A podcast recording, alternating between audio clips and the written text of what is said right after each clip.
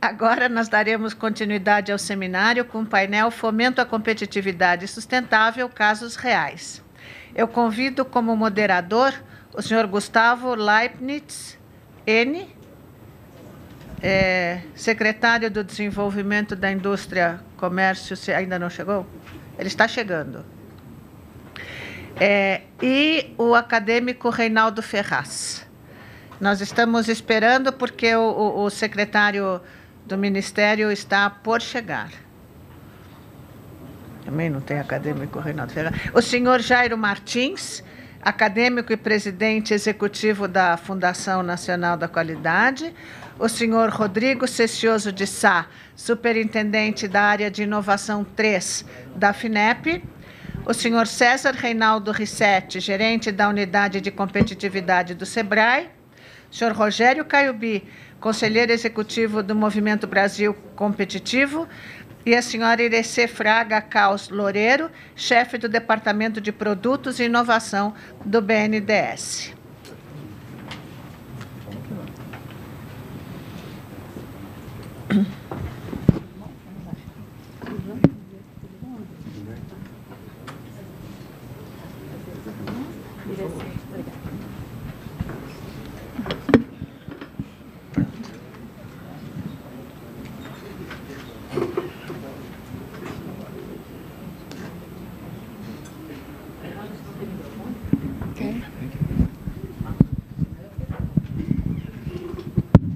É, bom dia a todos, quase boa tarde. Depois do, do bloco coordenado pelo, moderado pelo Nádio e pelo Ayrton, e depois da brilhante palestra, como sempre, do Roberto Rodrigues, fica difícil manter o nível. Mas vamos tentar, porque é um tema de supra importância. Nós temos aqui duas instituições públicas é, o SEBRAE, o Sistema S, o grande SEBRAE, apesar de cuidar da micro, é muito grande, e duas instituições que são privadas, mas de interesse público, que é a Fundação Nacional da Qualidade, que eu tive a honra de ajudar a nascer, e o Movimento Brasil Competitivo, da mesma forma. Né? Então, estamos aqui a uma ordem e, a, a exemplo do, do, do, bloco anterior, é, nós vamos dar, são palestras, não são palestras, são apresentações muito curtas, limitadas a 15 minutos, para a gente privilegiar depois a, a parte de debates. O do debate é muito importante. Né? Ah, o fato é que é uma falácia dizer que ah, o desenvolvimento científico e tecnológico, portanto, qualidade e inovação, são, são é, coisas que independem de governos. É uma bruta de uma falácia isso. Né? Nem nos Estados Unidos, a capital do liberalismo, isso acontece. O financiamento público é muito pesado. E nós temos aí, portanto, a FINEP de de grande tradição. A FINEP nasceu do, do BNDES, depois o BNDES, na, na gestão do Luciano Coutinho, trouxe de volta o Antônio Barro de Castro, que reeditou o Funtec, né? e o Funtec não é empréstimo, ele opera com, com lucro do capital do banco, passou a fomentar também a, as pequenas empresas e principalmente a, a interação entre empresa e academia, que é um, uma relação ganha-ganha sempre. Né? Então, pela ordem aqui, nós vamos começar com o Jairo. O Jairo tem uma proposta muito importante e vamos ouvi-lo. É sempre um prazer ouvir o Jairo. Obrigado. Então, muito bom dia. Então, obrigado pelo convite, por estar aqui. Em primeiro lugar, eu queria agradecer muito a Samanta, porque ela fez um diagnóstico perfeito de como está realmente a situação no Brasil. E aqui ela resolveu um pouco a minha vida, facilitou, porque exatamente eu estou apresentando exatamente algo para executar o que ela falou que precisava fazer. Por isso que o título que eu apresento é o Programa Brasileiro de Gestão para a Competitividade, uma proposta para a retomada do crescimento do Brasil. O Brasil está sofrendo, eu diria, por problemas de execução, porque como foi a apresentação do acadêmico Roberto Rodrigues, o Brasil tem tudo de bom. Né? Por que, que nós temos gente passando fome num país que dá tudo e dá o tempo todo? E é isso que eu queria compartilhar aqui com vocês. Primeiro, que eu gosto sempre de mostrar, qualquer empreendimento humano é responsável por, um, uma atividade de execução, de transformar recursos em entrega para a sociedade. É isso que existe. O que esses recursos precisam é ser bem administrados. Então, em princípio, é isso. Se uma entidade, se uma organização, seja pública, privada, com ou sem fins lucrativos, não é capaz de fazer essa entrega para a sociedade, ela nem precisa existir. Então, começamos daí. E a pergunta que eu faço é como está esse empreendimento Brasil? O Brasil é um empreendimento dentro dessa divisão. Estamos realmente utilizando bem os recursos e fazendo boas entregas para a sociedade? Essa é a pergunta e é isso que eu queria propor alguma coisa para a gente executar. O cenário brasileiro, vocês já viram, é sempre bom começar da parte positiva, né? temos recursos à vontade, energia renovável, né? temos um agronegócio, a terra, como foi dito, temos pessoas, nós temos essas operações lava-jato e zelotes, que isso deixou a gente com uma situação muito, eu diria, crítica, e é bom que a gente continue a manter isso. Depois, por outro lado, o Brasil ainda não decola, há um ano a gente espera que as coisas andem, Está andando alguma coisa, isso sim, mas a gente tinha pressa, né? Quer dizer, a gente sente uma certa apatia dos empresários, isso a gente sente, porque antes os empresários tinham a capacidade maior de se organizarem, hoje não tem, e é por isso que as coisas estão demorando muito.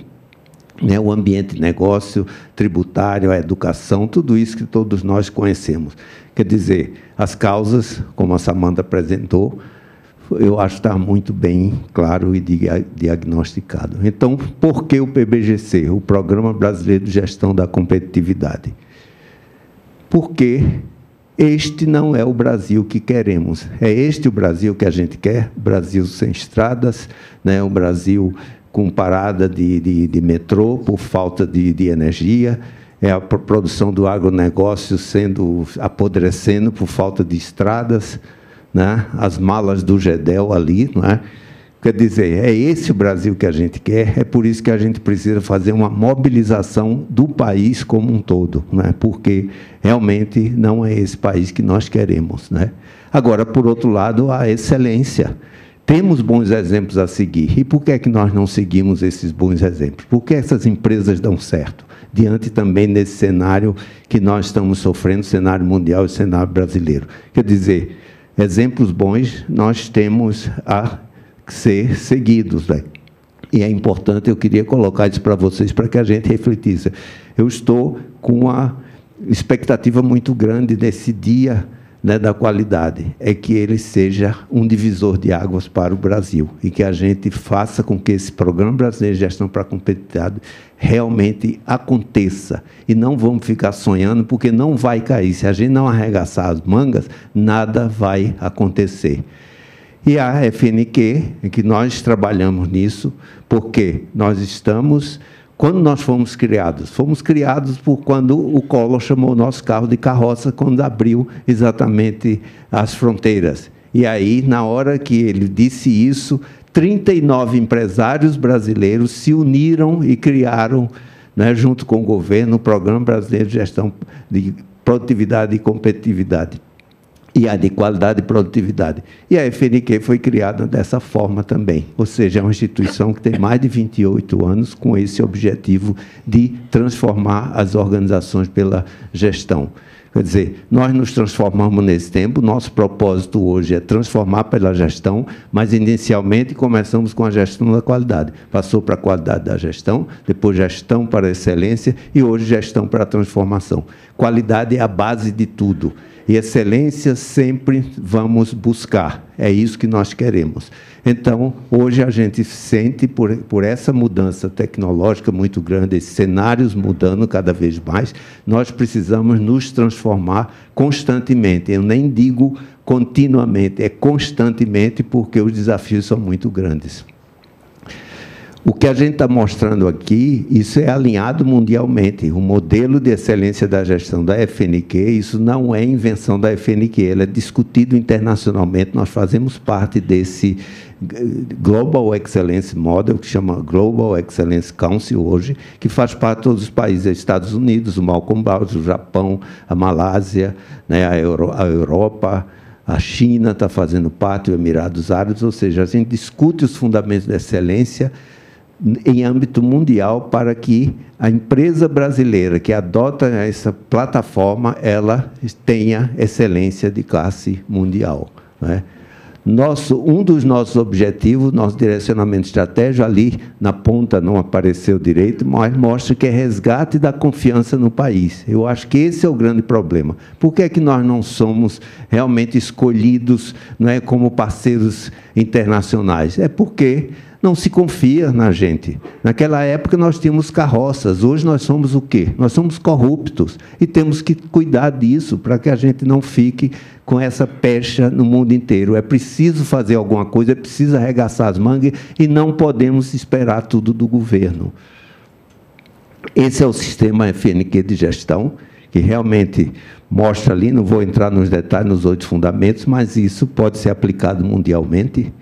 Aqui mostra a importância, como já foi dito, da produtividade e competitividade. No começo da escala, a gente fala de produtividade. E produtividade é mais no numerador e menos no denominador. É fazer mais e gastar menos, é isso. Só que hoje em dia, com a competição, nós não podemos apenas pensar em escala, eu preciso pensar em qualidade também. Eu preciso ser mais rápido e ser barato. Então, eu preciso ser eficaz, eu preciso ser eficiente, eu preciso ser sustentável, eu preciso inovar, eu preciso fazer tudo isso com ética.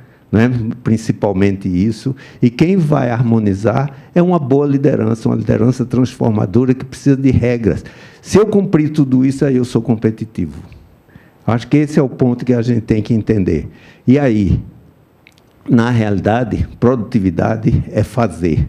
E competitividade é quando você é escolhido porque você cumpre uma série de atributos.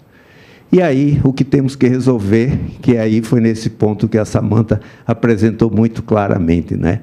Em termos de país, a gente tem que resolver o tema da tributação, tema da infraestrutura, né, da, da insegurança jurídica. Né? Temos que fazer uma série de coisas. Por outro lado, com relação a ser produtivo, é educação, é ter uma infraestrutura boa, é exatamente você ter legislação, né, legislações trabalhistas também adequadas. Quer dizer, se a gente tiver esse alinhamento público-privado, não é um esperar do outro, não é simplesmente botar a culpa no governo e nem o governo botar a culpa nas empresas. Eu acho que temos que trabalhar juntos, e essa é a nossa proposta, através de um programa brasileiro de produtividade, de competitividade, né? é exatamente fazer esse alinhamento para que a gente possa simplesmente trabalhar e colocar em prática tudo aquilo que foi identificado na apresentação da Samanta. Estou citando muito ela porque ela me deu muita alegria hoje, porque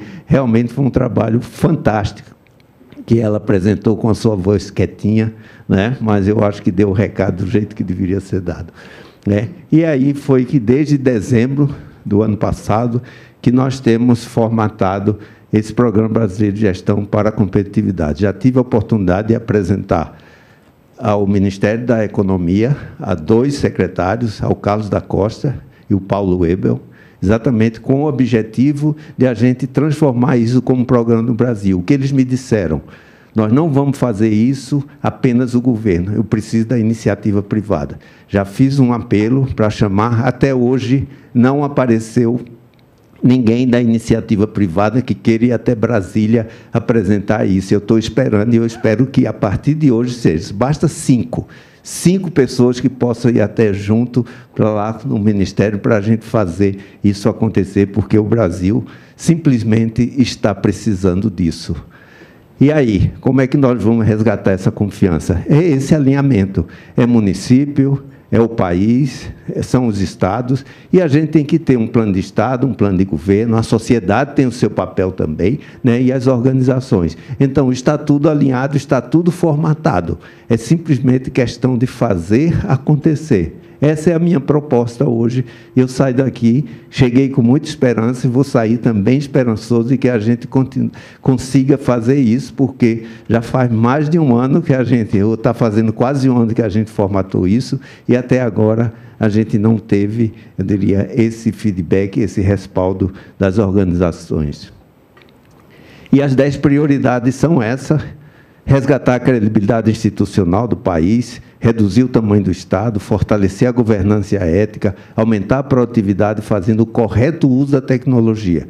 Isso eu acho muito importante, porque digital não é pelo digital, é para ganhar eficiência, porque todo mundo só fala do digital. Digital é uma ferramenta para a gente ganhar eficiência, eficácia, produtividade. Tem que usar dessa forma melhorar o ambiente de negócio, garantir os serviços básicos, saúde, educação e infraestrutura, fazer reformas estruturais, trabalho, tributação e política, reduzir a burocracia e garantir a segurança jurídica, fomentar a inovação, empreendedorismo e o cooperativismo e banir a corrupção e os corruptos com punição severa. Quer dizer, na, basicamente é isso que foi o que foi apresentado né, pela Samanta. Então, esses são as bases desse programa que nós queremos que ele aconteça.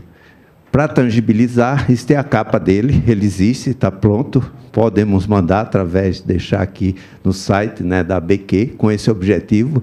Aceitamos sugestões, mas ele já está praticamente há 11 meses já formatado e pronto para ser executado possíveis parceiros, já também coloquei aí que parceiros podia fazer parte, porque o que a gente precisa é unir esforços no país. Nós não precisamos de vaidade, de cada um fazer a sua coisa. Nós estamos precisando é unir esforços, unir inteligência, porque o Brasil é muito grande. Então, quer dizer, todos os players né, que hoje atuam no país, eles podem ser reunidos e temos espaço para mais. É isso que nós queremos fazer. Agora, como mobilizar tanta gente se todo mundo simplesmente né, fica olhando só os seus setores? Temos que olhar o Brasil como um todo, porque o Brasil é uma grande cadeia de valor que tem que ser excelente de norte a sul, de leste a oeste.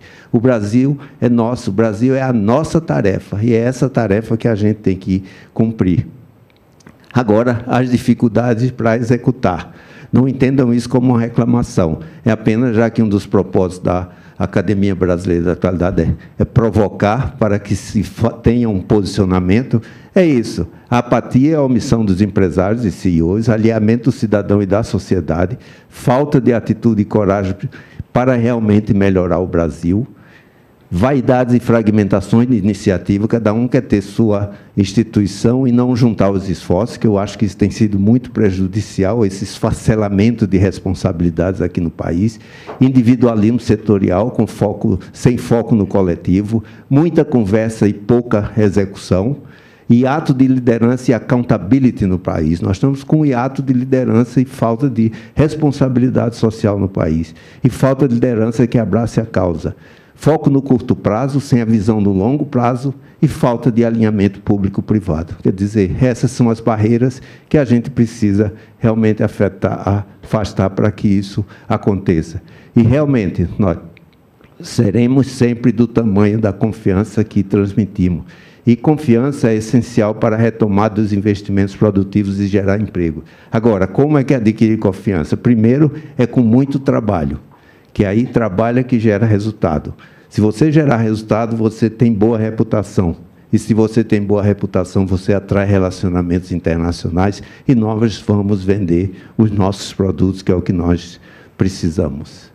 Aqui estão os nossos contatos. Se tem meu celular ali, tem o WhatsApp, tem o e-mail e nós queremos adeptos para fazer essas coisas saírem do papel e acontecer realmente aqui no nosso país. Porque o Brasil é a nossa tarefa. Muito obrigado.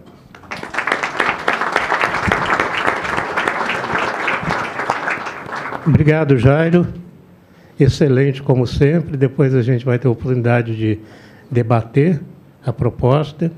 E eu queria convidar o Gustavo N secretário de Desenvolvimento, Indústria, Comércio e Serviços e Inovação do Ministério da Economia, que já está aqui. Ele havia avisado antes que o seu voo chegaria depois, que ele chegaria praticamente em cima do, do tempo da palestra. Então, né, muito obrigado e faça suas rápidas considerações intermediárias, se não são iniciais. Né? Aqui, Muito obrigado, parabéns, Jairo, pela apresentação. Eu gostaria de é, fazer, na verdade, até o pessoal tinha me passado o papel de moderação, tinham preparado uma apresentação, disse até que poderíamos dispensá-la, é, porque, na verdade, entendo que, na grande maioria de todos nós aqui, nós já temos muito bem instalado o conceito do triple bottom line, mas que a gente pode é, repassar brevemente dentro da sustentabilidade empresarial é, nas questões econômicas, ambientais e sociais. Na verdade, a social ela é o reflexo, o espelho das duas é, anteriores. E para ser muito rápido, eu gostaria de então só de fazer a saudação em nome do Carlos da Costa a todos aqueles que são a prioridade da CPEC, da Secretaria Especial de Produtividade, Emprego e Competitividade, que é, na verdade, a todas as empresárias empreendedoras, empreendedores e empresários que estão aqui, mas eu queria fazer um em especial de um grande amigo e mentor, que é o Roberto Rodrigues, que eu gostaria, inclusive, de uma salva de palmas a uma das maiores autoridades do agronegócio brasileiro. É mais do que merecido, junto com o nosso ministro do CL também. Mas é como você é meu mentor, Roberto Rodrigues, então a gente puxa a brasa para o nosso assado. Bom, mas de toda forma, é, para a gente também não se estender, então, dentro desse conceito, obviamente que nós temos a necessidade de debater com todos os nossos stakeholders, isso gera uma proposta de valor, então vai ao encontro da nossa estratégia do aumento da produtividade, ou seja, não é só fazer mais com menos, na verdade é gerar mais valor por unidade, é, dependendo, independente de qual unidade nós trabalhamos. Esse é o grande segredo que o Brasil ainda não encontrou a verdadeira fórmula. E, obviamente, trabalhando todos os stakeholders, esse é um papel fundamental, não é à toa é, que o ISE né, da B3 comprova com esses dados cerca de 41% é, das empresas que estão listadas hoje dentro desse índice é, compõe a carteira, a carteira compõe né, a grande é, maioria nesses 41%, nesse ano previsto 19 para 20 e nós temos é, um incremento de 10% no valor dessas ações é, comparadas às demais. É, rapidamente, então, a questão voltada para a indústria da sustentabilidade, que vem então ao encontro do aumento da competitividade, conforme falamos, da, a nível internacional da indústria brasileira. Mas a gente também não trabalha só na indústria, nós estamos trabalhando na economia de forma horizontal, até porque ontem eu participei na CNI da reunião do MEI e a indústria hoje não é mais apenas aquele parque produtivo que nós conhecemos, e sim já temos muito serviço agregado. E provavelmente, com a mudança da economia 4.0, não é só a indústria 4.0, nós teremos ainda grandes transformações que teremos que fazer esse match entre a industrialização e o serviço, né, para a gente poder justamente agregar mais valor, aumentando a nossa produtividade. É, eu tenho é, uma leitura de que o nosso quadro de sustentabilidade nos últimos anos, devido à crise, é, não foi é, deixado de lado, mas certamente diminuiu o grau de é, priorização. E isso a gente encontra no mercado. Né? Encontramos muitas vezes consumidores que estavam comprometidos com causas, inclusive de pagar um pouco mais de valor por essa causa, e, infelizmente, devido à grave crise econômica a partir de 2015, mas a gente pode considerar que 2014 já não foi um grande ano, PIB de 0,5%, obviamente, de lá para cá, essa possibilidade reduziu e muitos deixaram de investir ou investiram menos dentro desse conceito. Né? É, isso foi um grande desafio para os agentes públicos e privados, até por uma questão de funding, e, obviamente, que projetos que estavam, é, estavam sendo é, extremamente ricos e contributivos à sociedade ou deixaram de existir ou passaram a contribuir menos. Então, esse foi um grande desafio que nós precisamos superar. E conforme eu comentei rapidamente, então, a carteira de alguns das, algumas das empresas do SE da B3, aqui de 2019, é que hoje, então, estão congregando esses 1,628 trilhões, 45,76 para ser mais exato, da, do valor total de mercado. Daqui eu vou passar, porque acho que todos não vão conseguir ver, é, visualizar, mas foi o desempenho do índice. Daí os resultados, então, ficam comprovados de forma positiva o desempenho financeiro, que aqueles que investem nesse conceito não só contribuem, como têm de 10% a 19% maior resultado em empresas que adotam estas nossas políticas. É, bom, aqui alguns é, recursos e parceiros. Né, essa pergunta que sempre vem: como nós podemos desenvolver cada vez mais o, o conceito? É, eu costumo dizer o seguinte: a gente precisa incluir isso na cultura. Então, a empresa tem que ter isso dentro dos seus valores e, por consequência, os colaboradores têm que ter como valor individual. Né? Eu sempre digo que já participei de muitas empresas, eu venho do setor privado, minha primeira vez é, atuando de forma direta no setor público. É, para a gente fazer essa transformação de cultura, a gente tem que passar de sala em sala, apagar a luz. No ministério que nós estamos aplicando, nós não acendemos a luz durante o dia. Minha sala está sempre com a luz é, é, apagada. O ar-condicionado só em momentos de pico.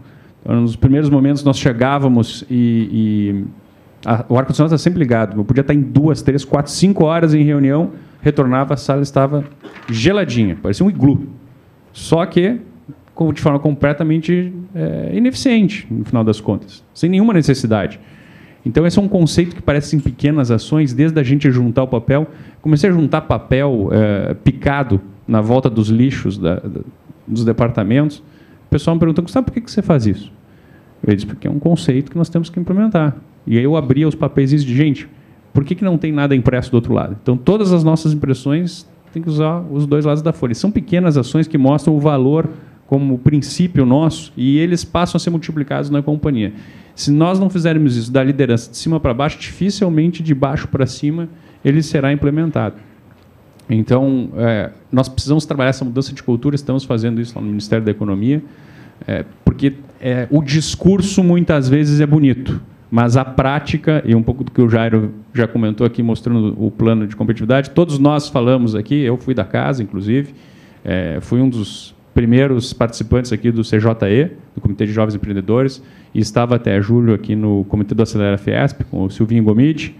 É, mas quando nós vamos para a aplicação da competitividade e da produtividade para as ações, nós vemos sempre é, pedidos e diagnósticos muito genéricos, com soluções mais genéricas ainda, é, esperando que o resultado traga o governo traga soluções. E a solução está no privado. Né? A gente costuma usar o conceito do Friedrich Hayek, um famoso economista austríaco é, da escola liberal clássica, que ele chamava da arrogância fatal. Não são alguns 20 mil técnicos e servidores, enfim, que estão lá em Brasília que vão saber mais do que o mercado dos 209 milhões que estamos chegando, que tem uma sabedoria muito mais ampla. Então nós precisamos recorrer a essa sabedoria. Eu vim aqui, na verdade, para aprender, escutar e poder levar. Certamente, já irei levar para a gente poder tirar o máximo de conteúdo que vocês produziram. Como já esgotei o meu tempo, só me resta agradecer e me colocar à disposição de todos vocês aqui para que possamos contribuir e avançar, que a nossa pátria amada seja o país que de fato queremos. Obrigado.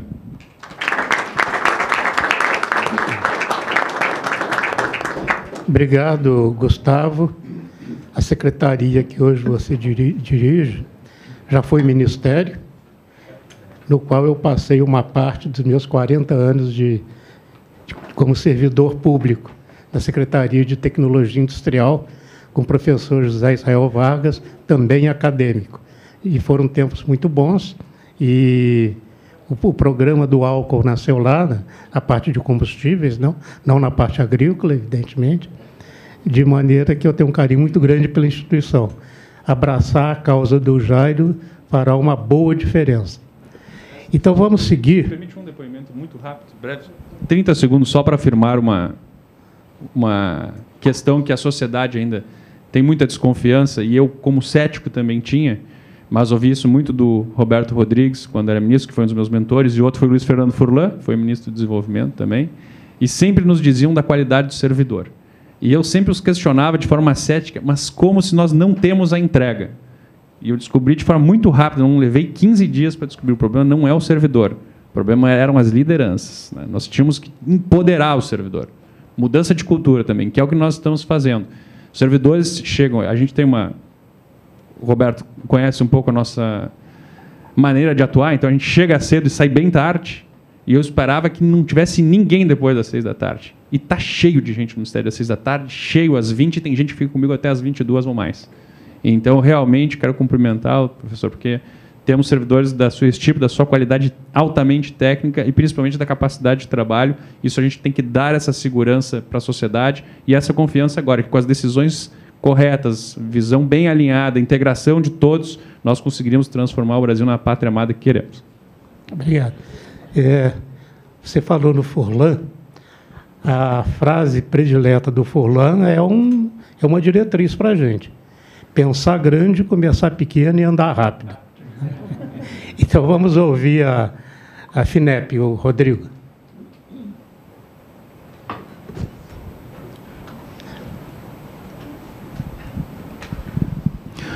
Bom dia, boa tarde, boa tarde já, né? Já, então, boa tarde a todos. É um prazer estar aqui representando a FINEP. É, eu vi figuras como o professor Roberto Rodrigues está aqui falando, está aqui com o secretário, dividindo a mesa com o BNDES, com o SEBRAE. É um prazer enorme agradecer é, ao Basílio pelo, pelo convite que fez a FINEP e, e a mim, coube aqui estar tá conversando um pouquinho com vocês. É, vou passar bem rapidamente sobre, sobre FINEP e, e vou tratar dos casos reais, que acho que é, é a temática. Vou trazer um, um, quatro casos de onde teve atuação da FINEP, como é que isso trans, se transformou em negócios, em inovações, e, e para ilustrar aqui a, a mesa. Tá? Então, a FINEP é, é uma empresa pública criada em 1967, vinculada hoje ao MCTIC, é, que é responsável por operar uma parte relevante dos recursos de inovação é, para ciência, tecnologia e inovação do país, então, é, pouca gente, pouca gente sabe, por exemplo, o pré-investimento da ponte Rio-Niterói foi financiado pela FINEP, quando a FINEP ainda era um fundo. Né? É, provavelmente todos os senhores têm pós-graduação, os que estão aqui têm pós-graduação, e posso dizer que 95% das pós-graduações do país foram, é, foram apoiadas pela FINEP com recursos do FNDCT. É, então, a gente tem é, financiando, financiamos mais de 80 mil projetos inovadores. A indústria de Venture Capital é, foi estruturada, a BVCAP, a FINEP é membro, fundador da indústria de Venture Capital no Brasil, então a BVCAP é fundada em parceria com a FINEP. Então, a FINEP tem um, um papel que está na vida das pessoas que muitas vezes a gente nem, nem sabe que está lá. Ah, então, eu não vou perder tempo aqui, é só para deixar o recado de que a FINEP tem instrumentos para todo o seu ciclo de desenvolvimento de um, de um produto, de uma inovação, de uma pesquisa.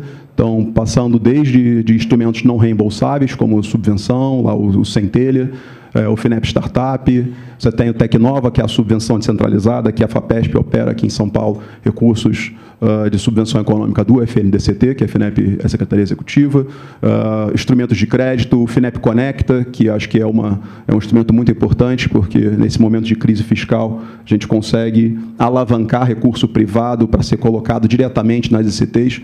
Então, a gente tem aprovado Uh, uh, ano passado, cerca de 400 milhões a ser destinados às ICTs nos próximos anos, então é uma, uma resposta que a FNEP tentou dar. Uh, e diversos outros produtos, como crédito direto, e por último, agora, o, os instrumentos de, eh, de 4.0 e internet das coisas, que a gente tem apoiado muito firmemente.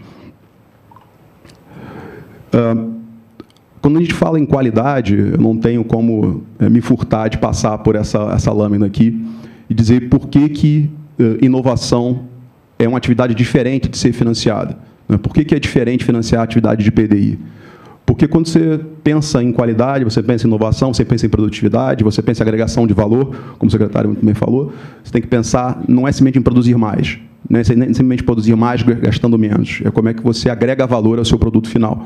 A gente teve aqui mais cedo o caso da VEG, da Marco Polo, deixando muito claro como é que a agregação de valor aconteceu no tempo. Então, uh, só que isso não acontece do dia para a noite, é uma decisão de investimento complexa, porque envolve riscos econômicos, riscos financeiros, riscos regulatórios. Quando você vai, resolve ir para outro país, então, você tem barreiras regulatórias imensas, barreiras culturais, que elas não aparecem nos modelos econométricos normalmente, então, barreiras culturais são super relevantes. A questão da, da, dificuldade de apropriação daquilo que você está desenvolvendo. Muitas vezes você desenvolve, quem se apropria não é você, não é a sua empresa. É, outra, é outra, outro agente econômico que vai se aproveitar, e o prazo de maturação. Uh, via de regra, aquilo que você começa a investir hoje vira produto daqui a cinco anos. É, se é um produto com baixa complexidade. Produtos com média e alta complexidade é, são 12, 15 anos. Um fármaco inovador radical, 20 anos. Então, você começa a ter é, é essas dificuldades. E é, eu estou preocupado com o atual momento fiscal do país, porque essa questão da inovação, da produtividade, ela, ela sempre é induzida pelos, pelos estados, nos estados nacionais. Né? a gente vive uma crise fiscal muito severa, uh, recursos do FNDCT muito contingenciados, e eu tenho o reporte do FMI eh, dizendo ali que se aumentasse 0,4% eh, o investimento em PID não necessariamente tem que ser público, pode ser público e privado, mas uh, se os investimentos aumentassem 0,4%, eu teria a médio, a médio prazo um crescimento de 8% do PIB. Isso quem está falando não é o Rodrigo Cecioso, quem está falando é um reporte do FMI, porque se, se eu falar, eu estou falando de mim mesmo e meu testemunho não tem validade. Uh, então, estou falando aqui que o FMI escreveu. um pouquinho para ilustrar também a questão, por que, que a inovação, aumento de produtividade, aumento de qualidade tem uh, peculiaridades distintas. Essa aqui é, é resultado da Pintec, que fala dos obstáculos à inovação. E você tem ali, por exemplo, os três primeiros fatores elencados são os elevados custos, riscos econômicos excessivos e escassez de fontes de financiamento. É, a gente está passando por um momento de crise fiscal neste momento, mas não foi sempre assim. Né? Então, uh, uh, tivemos momentos em que, isso é uma pesquisa de 2014, quando havia, sim, uma superabundância de recursos. Então, essa era a visão, essa é a visão do, do, do brasileiro sobre a questão da inovação. Mas eu gosto de chamar a atenção porque está transicionando de momento econômico e é, transformando para a economia do conhecimento, a economia digital, a internet das coisas, isso é, virou, virou quase é, um blockbuster, né? todo mundo é inovador, todo mundo tem internet das coisas, todo mundo tem 4.0. E é, me chama a atenção que, dentre os obstáculos que estão ali colocados mais abaixo, são aqueles ligados à informação. É, falta de informação sobre tecnologia, dificuldade para se adequar a padrão, é, escassez de possibilidade de cooperação. É, isso vai ser crítico para a produtividade, para a qualidade, para a competitividade internacional dos produtos brasileiros não é só mais a questão do financiamento. Né? VEG e Marco Polo mostraram aqui, caso real, como que é difícil se adaptar num outro país, como que é difícil você conseguir exportar e sobreviver em ambientes regulatórios distintos. Então, a questão do Brexit foi ilustrada também aqui pela manhã, que vai trazer dificuldade para as indústrias brasileiras. Então, a gente tem uma parte muito relevante que é ligada à informação. E aqui não é dinheiro. Quando eu falo ali as três primeiras, é dinheiro. Você reduz custo excessivo econômico com dinheiro, um recurso não reembolsável com os grants. E para isso o FNDCT foi criado. Mas eu tenho uma parte muito relevante ali que é a informação. Então, ah, ah, uma, das iniciativas da FINEP, que está em, tá em tratamento lá internamente, é criar é, uma plataforma de conexão, de interconexão com inteligência artificial, para induzir parcerias e conexões por tecnologia, por é, redes neurais. Então, a gente está trabalhando nisso, para tentar mitigar isso. Não foi, travou aqui. Ah, como é que a FINEP tem trabalhado essas dimensões? Isso é um estudo do IPEA, que demonstrou que o apoio da FINEP e do FNCT gera infraestruturas com a capacidade de produção científica e tecnológica. Então, as, as, as ICTs que têm tido apoio regular do FNDCT e da FINEP têm produção científica superior, é basicamente o que esse, esse gráfico mostra. É, o, também outra avaliação do IPEA, é, o impacto do crédito direto da FINEP no esforço de P&D é, das firmas que foram beneficiadas pelo crédito da FINEP. Então, você tem, uh, com a metodologia do BID, né, você cria uma, uma, um cenário, é, é, é acompanha um grupo de empresas que foi apoiado, acompanha um grupo que não foi apoiado e compara depois a diferença entre eles. E o resultado do estudo do IPEA é que as empresas apoiadas pela FINEP aumentaram a quantidade de pesquisadores dedicados a P&D em 76%. Então, aqui eu não estou falando de valor, eu estou falando de gente. Estou tá? falando de pessoas qualificadas sendo contratadas e sendo é, ligadas diretamente a produzir competitividade e inovação no país. E, por último, uh, quando eu falei lá também problemas de cooperação, então, se a FINEP fosse um país, se os projetos da FINEP fossem um país, nós teríamos uh, o, o, o, nível de cooperação da, de países europeus desenvolvidos. Então, é, é 28% dos projetos da FINEP têm é, alguma cooperação com ICTs, tá? com estudos de pesquisa e, como eu falei, 400 milhões aprovados via FINEP Conecta. Então, vamos chegar finalmente onde eu queria chegar, que eu acho que é o, o, o trazer os casos reais. É, essa é uma empresa que eu tenho muito orgulho, chamada Marina Tecnologia, uma empresa incubada que ingressou no, tecno, no Parque Tecnológico Fevale, tá, lá do Tec Park, que trabalhava com nanotecnologia, foi prêmio FNEP de inovação em 2013 e, é, graças ao programa é, do Plano de Apoio ao Desenvolvimento e Inovação uh, uh, na indústria química, feito em parceria junto com, com o BNDES, que está aqui na mesa, eles fizeram uma parceria com a empresa chamada MPC Bioenergia, que criaram a Orizazil, tá? É, isso é aporte de investimento direto estrangeiro alemão no Brasil. Tá? Então, uma empresa usando tecnologia brasileira para pegar a sílica da casca do arroz e produzir silicone. Produzir produtos, outros tipos de produto. Então, por conta dessa tecnologia, desses apoios que o governo vem dando à, inovação, a Maria Tecnologia depositou a patente do pneu verde nos Estados Unidos. Então, quando os senhores empresários, é, é pagadores de impostos, recolhem a contribuição ao FNDCT, é esse tipo de coisa que a gente está gerando. Tá? É, um outro caso interessante, esse é o caso da Prate Dona Duzi, né, todo mundo conhece como uma empresa de genéricos, é, mas ela está deixando de ser uma empresa de genéricos. Então, quando se fala no mercado farmacêutico brasileiro, você sempre fala muito no conservadorismo do, do, da, da, Big Pharma nacional. Né? E aí eu começo a ver um caso que não é conservador. Ah, então, eu tenho o primeiro apoio da FINEP à Praxe da Luz foi em 2007, quando a gente fez a infraestrutura de PDI, financiou a infraestrutura de PDI deles, e agora eu tive a alegria, ah, ano passado, dentro da minha superintendência, de estar uh, assinando uh, uh, o primeiro contrato da prática, eu posso dizer, de inovação radical. Realmente de inovação radical. Não que, tenha, não que não tenha acontecido outras inovações incrementais, mas essa é uma inovação radical, está buscando medicamentos para tratamento do sistema nervoso central né, a partir da cannabis, está fazendo isso em parceria com a USP. Então, isso aqui é pesquisa a nível mundial que está acontecendo. Tá? Isso está acontecendo no Brasil, gente. Então, tem, tem, tem sim aqueles que são conservadores, mas tem aqueles que estão acreditando que vai dar certo. Tá?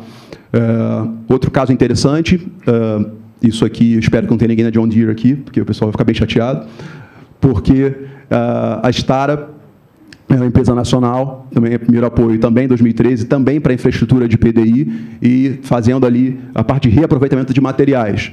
Tenho a alegria de, de é, é, falar com os senhores que em 2019 é, eles estão desenvolvendo produtos para a cadeia do agronegócio, para a indústria 4.0. Lembro muito com alegria que o professor Roberto Rodrigues mencionou aqui da colheitadeira. Agora vai ser 4.0 integrado. Então, a minha discussão hoje não é mais o trator 4.0, a colheitadeira 4.0. A minha discussão hoje é com o Ministério da Agricultura, com o Ministério da Economia, para saber como é que a gente faz o sinal chegar com qualidade no campo. Porque esse problema o empresário está resolvendo, a gente está conseguindo endereçar. Como é que o sinal vai chegar bom no campo? Porque não pode ser sinal via rádio, gente. Tem que ser o mesmo, mesmo sinal que chega no celular. Senão a gente não evolui, não chega no padrão de qualidade, de produtividade que, gente, que o Brasil precisa. Isso aí. Vamos lá, vamos para frente, estamos tá, indo bem. É, esse aqui é um outro caso, para não falar que tudo acontece porque o governo financia, né? também, também não, é, não é por aí. Tá? Tem iniciativas individuais que foram, que foram é, é, é partiram de, de empreendedores, como o caso da Metano, que é uma pequena empresa que trabalha com tratamento de resíduos e efluentes, transformando resíduo orgânico em energia. Basicamente, eles fazem processos de metanização, por isso metano. Tá? Então, eles estavam localizados lá, estão localizados no FMG, é, e eu também, pelo, pelo Plano Nova Empresa, um programa é, em cooperação com, com o BNDES, é, nós conseguimos alavancar essa parceria da Metano com a Decoagro, que, graças à tecnologia patenteada da Betano, uh, nós temos a primeira planta industrial de biogás de vinhaça, né, resíduo do, do, etanol, concentrada em operação bem sucedida do Brasil. Isso é um problema tecnológico no mundo inteiro e no Brasil, com, com, com apoio público, com empreendedorismo. A Decoagro? Não, de cabeça não. Tá? Até porque eu, não era o superintendente nessa época. Estou contando, tô, tô contando a história dos outros, essa é boa. É, então, é, é, mas foi inaugurado agora em julho de 2018. Depois eu mando um WhatsApp aqui, te digo, digo para ti. Mas é, é, é, interessante você ver. É, isso aqui é caso real, coisa, coisa que aconteceu com o recurso dos pagadores de impostos. Porque essa parceria não teria acontecido se não tivesse FINEP BNDES para prospectar, para trazer esses atores para sentarem na mesa. Lembra quando eu falei lá, lá atrás que um dos obstáculos para a inovação é falta de formação qualificada? Quando ele responde falta de formação qualificada, não é só informação técnica. Ele não sabe a quem recorrer e como fazer o negócio. Quando a gente traz e bota na mesma mesa, consegue reunir esses atores, as, as parcerias acontecem e o Brasil uh, se desenvolve. Para fechar, é,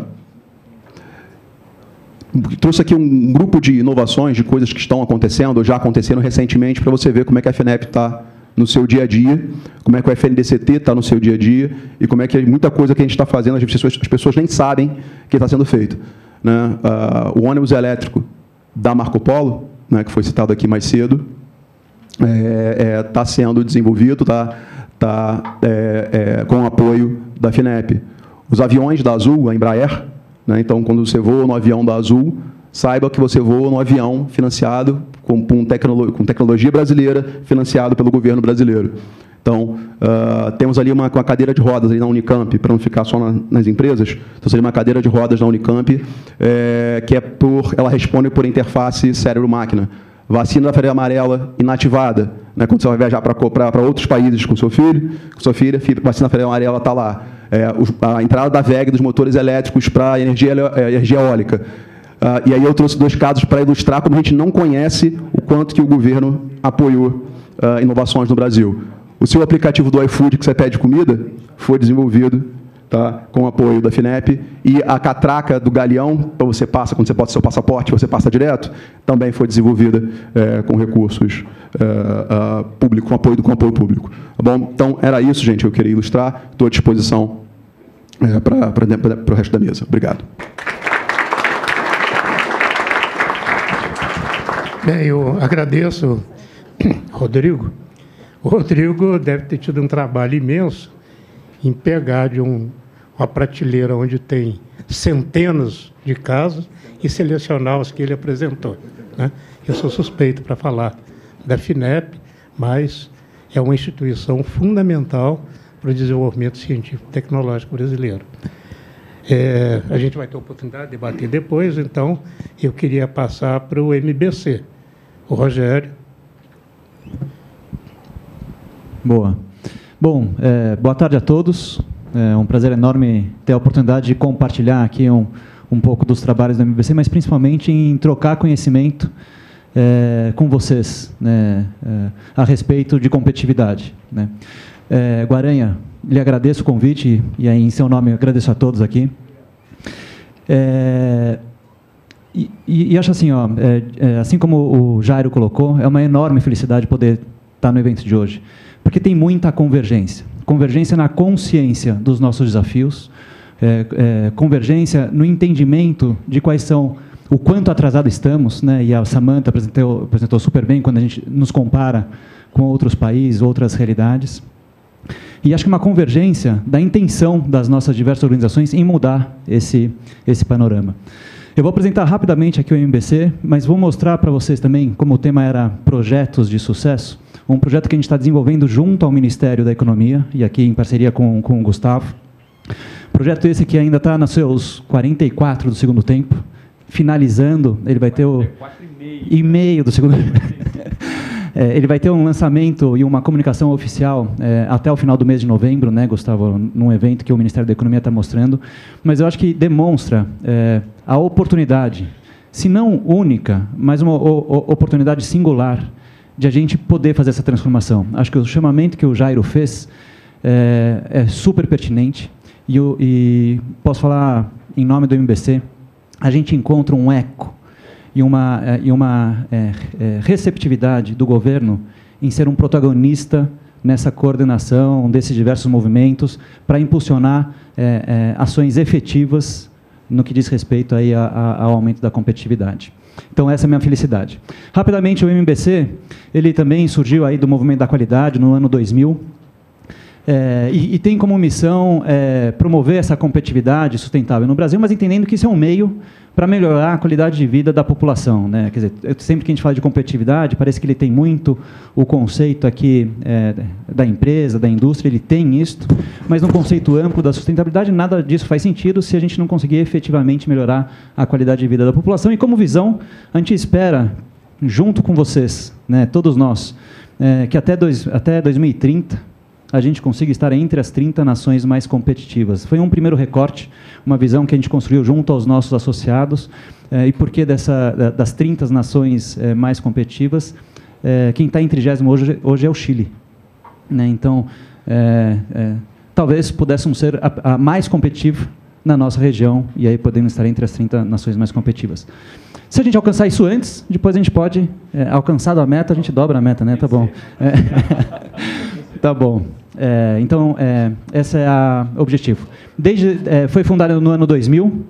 Desde 2000, a gente tem é, levado e trabalhado muito aos diversos órgãos é, de governo, seja federal, estadual e municipal, é, levando os conceitos de governança e gestão. Né? Então, fundamentalmente, o trabalho do, do MBC nesses últimos oito anos foi muito levando ferramentas de governança e gestão é, desenvolvidos há muito no setor privado, levando para o setor público como premissa de que isso melhoraria, melhoraria a eficiência do setor público, como base para o aumento da competitividade. É, no nosso último planejamento estratégico, a gente percebeu que isso sim, é, nos últimos 18 anos, teve grande impacto, mas além disso, é importante que a gente reconheça ou assuma algumas bandeiras, alguns pilares é, para a promoção dessa competitividade do país, além das bandeiras de governança e gestão. Né? Lógico, lógico que governança e gestão talvez seja a base de tudo, mas algumas outras bandeiras. Uma delas que a gente vem trabalhando já há dois anos diz respeito à economia digital. Então, é, o Brasil não pode ficar para trás na discussão e na vanguarda do que diz respeito ao desenvolvimento da economia digital. É, é, há cerca de dois anos ou três anos, foi feito um manifesto dos preceitos da economia digital, que deu origem à estratégia brasileira de transformação digital. Isso fez com que o governo avançasse fortemente no governo digital. Né? Então, ainda no governo Temer, isso teve uma secretaria específica para isso e foi mantido agora é, é, é, no governo Bolsonaro, está dentro do Ministério da Economia, junto ao Paulo Ebel, se não estou enganado, e ele com essa, com essa bandeira da, da, da do governo digital e com metas é, é, extraordinárias. Né? Então, se não estou enganado, tem para esse ano a possibilidade de digitalizar algo em torno de mil serviços, mil serviços públicos, se não estou enganado, mil operações, mil operações é, e que nesse momento já alcançou algo em torno de 200 ou 300 operações num ritmo super avançado. Então, digitalização, mas tem um outro lado que talvez a gente ainda precise uh, entender melhor como está avançando, além do governo digital, é efetivamente quais são as políticas para economia digital, para criar um ambiente para que a economia como um todo avance mais fortemente. Então, é, acho que essa é uma grande oportunidade para reposicionar o setor produtivo a partir da economia digital. O segundo deles, e esse é o trabalho específico que a gente está desenvolvendo junto ao Ministério da Economia, precisamos criar um ambiente para que as empresas tenham maior capacidade de competir em igualdade de condições com seus é, é, concorrentes internacionais. Não queremos ter um ambiente nem melhor nem pior, mas se deixar o ambiente com o mesmo nível de é, competição, com a mesma capacidade de competição, as nossas empresas, não tenho dúvida, terão toda a capacidade de ter enorme sucesso, como já foi mostrado aqui pelos os dois exemplos da VEG e da Marco Polo. E, e numa reflexão também importante nesse nosso planejamento, a gente não pode falar de competitividade sustentável se a gente não trouxer à tona a questão do patrimônio humano. O quanto que a gente está preparando os nossos recursos humanos, o quanto que a gente está preparando os nossos jovens com conhecimentos, não só aqueles tradicionais, mas os conhecimentos necessários para essa nova fase, para que eles sejam a força motriz da competitividade. Né? Então, é, é um pilar que não pode faltar. É, sabemos que já tem diversas organizações do terceiro setor no entorno do que diz respeito ao patrimônio humano, e a gente quer reforçar esses movimentos. Mas tem uma bandeira que eu acho que faz sentido a todos nós refletir, que é o reposicionamento da importância do ensino técnico no país. Em qualquer outro país desenvolvido, o ensino técnico tem tanta relevância e tanta importância do que o terceiro grau, do que uma universidade. A gente, acredito, poderia e deve repensar a importância a relevância do ensino técnico no nosso país e como que a gente consegue fomentar. Então, são esses quatro pilares que a gente vem desenvolvendo. Circunscrito a, questão ali do pilar é, do custo Brasil, é, em conversa que a gente teve com o governo desde o início é, do ano, se percebeu que o governo já recebe diversas iniciativas do setor privado com é, é, alternativas para melhoria do ambiente competitivo. Né? É, e, e, e, da importância de a gente conseguir criar um, um, uma sistemática de avaliação dessas iniciativas, de tal forma que a gente entenda de que forma que essas iniciativas são convergentes, quais dessas iniciativas têm maior é, potencial de impacto para a melhoria do ambiente. É, e essa definição, como colocado pelo secretário Gustavo, se me permite, Gustavo, pelo Gustavo, é, é, se fosse um ano atrás, seria ministro também, mas está tudo certo. Pelo Gustavo. É, é, muito dessas é, é, iniciativas, a gente não pode esperar só que seja um movimento do governo. É, acho que existe um espaço enorme do setor privado contribuir com isso. É, então, esse era o desafio. Como é que a gente pode criar um ambiente, é, com uma parceria público-privado, um ambiente de transparência entre o ente público e o ente, o ente privado, para a condução e coordenação dessas iniciativas que possam melhorar o ambiente é, competitivo. A ideia é que a gente consiga construir, e a gente está chegando ao final desse projeto, esse projeto de, que já estamos aos 44 e meio do segundo tempo, é, que a gente consiga criar uma matriz que a gente, é, possível de avaliar as diversas iniciativas que são propostas pelo setor privado e também pelo setor público, é, de uma forma comparativa. Ela, nos dois eixos, um deles demonstra que é, qual que seria o impacto no ambiente competitivo, e o segundo, qual é a maturidade dessa iniciativa para que efetivamente consiga tirar essa iniciativa do papel. Né? O interessante dessa matriz é que sim reconhece que tirar iniciativas que são transformadoras nem sempre é, é, é uma discussão é, apenas objetiva, nem sempre é uma discussão racional. Precisa criar um ambiente necessário para causar essa transformação dentro é, não só do setor público, mas também do setor é, privado. Então, essa, essa, esse eixo de baixo reconhece a necessidade disso. O que a gente vem trabalhando fortemente também é, no, é, na releitura, vou chamar assim, é, de qual que é esse custo Brasil. Chamo de, re, de releitura porque, é, como apresentado pela CNI e pela Samanta, diversos estudos já foram feitos. Esse projeto não teve como objetivo fazer um novo estudo do que é o custo Brasil, mas sim se alimentou dos diversos estudos existentes. O da CNI foi uma base, foi um super parceiro para a gente construir isso, mas a gente se apoiou também em algumas associações é, setoriais para desenhar é, é, esse recorte, do, uma releitura do que seria esse custo Brasil. Não vou dar muito detalhe sobre isso, senão perco, perde a graça. A única, é, e acho que isso aqui não tem nada de novo, são 12, 12 itens. São parecidos com os que foram colocados, mas é uma releitura. Então, de novo, não existe certo e errado em nenhum dos demais estudos, mas é uma releitura que, por dentro dele, tem o detalhe de todos os outros estudos que foram aí colocados que o grupo selecionou e que, de alguma forma, Gustavo, ele reconhece aqui é, o ciclo de vida de uma empresa. Então, ele vai desde a abertura de um negócio, é, as dificuldades aqui de acessar o capital, todo o desafio no que diz respeito a capital humano, é, a parte de infraestrutura, e com, lógico, é um grande recorte da logística, acessar insumos básicos e um grande recorte da energia, é, não tem dúvida a insegurança jurídica ou qual ambiente jurídico regulatório, é, a, a, facilidade que a gente tem ou não de participar de cadeias produtivas globais, entendendo que é, não estamos isolados no mundo, então é importante que a gente participe dessas cadeias produtivas globais para tornar o nosso ambiente mais competitivo. É, a questão de honrar tributos, né, nossa carga tributária é, e a forma como ela é composta. É, a facilidade que temos ou não de acessar serviços públicos. É, esse ponto, diretamente conectado, conectado com a apresentação anterior, Rodrigo, é, no que diz respeito a reinventar o negócio, o quanto que a gente consegue efetivamente gerar conhecimento no país. Né? E acho que o, o exemplo que você trouxe é, é, é, é, é uma felicidade reconhecer, mas poderíamos fazer ainda mais. Né? Então, isso aqui é um desafio para a nossa competitividade. Uh, a questão da informalidade da nossa, da nossa economia também, e, por final, é a facilidade de se fechar um empreendimento e, e, e ter o, o, recurso de volta. Então, esses são os 12 pilares, é, dos quais por trás de cada um deles tem quatro, cinco, seis variáveis que são as causas raiz, como colocado pela Samanta, muitos dos indicadores estão ali por trás também, é, é, que, que, que, demonstram essa perda de competitividade. E o desafio que o governo nos colocou, que o Gustavo nos colocou, que o Carlos da Costa nos colocou é, será que além de ter essa avaliação é, qualitativa no ranking, será que a gente consegue transformar isso em números? Quanto custa essa perda de competitividade? Esse é o desafio que estamos. Esse não podemos contar.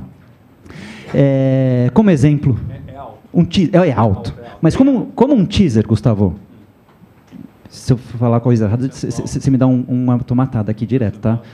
Não, sem percentual ainda. Um exercício que a gente fez para ter um exemplo. Com relação à carga tributária, não vou falar de carga tributária, mas a complexidade do nosso sistema tributário. É, o Brasil gasta algo em torno de 1.900 horas. As empresas brasileiras gastam algo em torno de 1.900 horas ano para conseguir pagar todos os tributos. Se a gente for para os nossos concorrentes, aqui a gente comparou com a média da OCDE, eu confesso que eu também já estou com a idade meio avançada, mas acho que está aqui 160 horas. Isto é perda de competitividade das nossas empresas. Este custo é perda de competitividade das nossas empresas. Não estamos falando do valor de quanto a gente paga, mas só da complexidade de conseguir honrar todos os tributos. O segundo pior é seis vezes menor, bem lembrado. E a gente fez uma tentativa. Bom, se é isto, qual que é o valor médio das horas de trabalho vezes o número de empresas? Isso representa algo em torno de 58 bilhões ao ano que as nossas empresas gastam a mais do que a média do CDE para pagar. Não estou nem falando de quanto a gente paga, mas só para pagar. Então, foi esse exercício que a gente fez, e aí provocado pelo Ministério da Economia, em todas as variáveis, muitas delas é, das variáveis apresentadas pela Samanta, e que a gente ainda está em refinamento e consultando diversos economistas, para quando for apresentar, ter certeza do que vai ser apresentado. E aqui pega um recorte dos diversos setores e, de todos os níveis de empresa. É. Mas tudo isto esse número ele é importante para colocar a luz num problema que a gente já sabe, que é a falta de competitividade. Mas isso é só para gerar esse movimento, esse inconformismo. O mais importante é o que o governo está se propondo de criar um ambiente onde todas as iniciativas que se tenham para melhorar esse ambiente seja discutido entre o setor público e entre o setor privado, num modelo é, transparente de como isso vai ser avaliado, num modelo transparente de como isso aqui vai ser priorizado e criando um ambiente de, de discussão e de priorização conjunta de como isso é, é, avançará. Isso terá uma ferramenta também para a proposição dessas iniciativas, ferramenta essa que será anunciada também ao longo do mês de novembro. É, e a ideia é que, ao, ao, ao fim deste processo, a gente consiga criar um observatório para que estes indicadores, né, trabalhados pela CNI e pelas diversas associações, não sejam apenas fotografias é, momentâneas, mas que a gente possa ter um observatório, que a gente possa acompanhar isso. E muito bem lembrado pela Samanta, é, esse, essa é uma fotografia que ela não é estática, porque os nossos concorrentes continuam correndo. Né? E naquela velha é, historinha lá do leão e do, do, dos observadores que estão no leão, eu tenho não sei se você bem rapidinho, né? Então tinha um pessoal que estava fazendo um, aquele turismo de safari, né? Safari turismo lá, tal. E aí eles estavam na barraca e de repente surgiu o leão. Aí virou um amigo prof assim, sai correndo. Ele saiu correndo. E o outro parou e ficou colocando tênis. Né?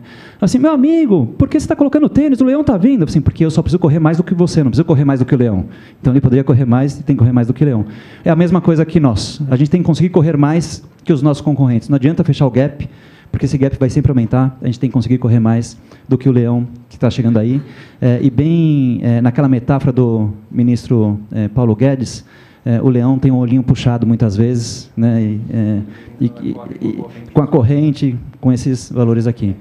Bom, é isto. É, isso aqui é um avant-première, um, um, um, teaser do que está para ser anunciado aqui pelo governo. De novo, acho que tem um ambiente, se não único, singular, e que todos nós, é, provocados pelo, por todas essas apresentações, pela apresentação do Jairo, pelo que foi apresentado aqui pelo é, Gustavo, é, acho que existe um ambiente super importante para a gente acompanhar o governo nessa transformação que está sendo proposto para o nosso país. Muito obrigado.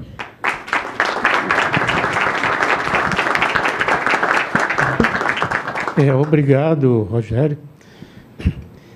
Um, pequeno comentário.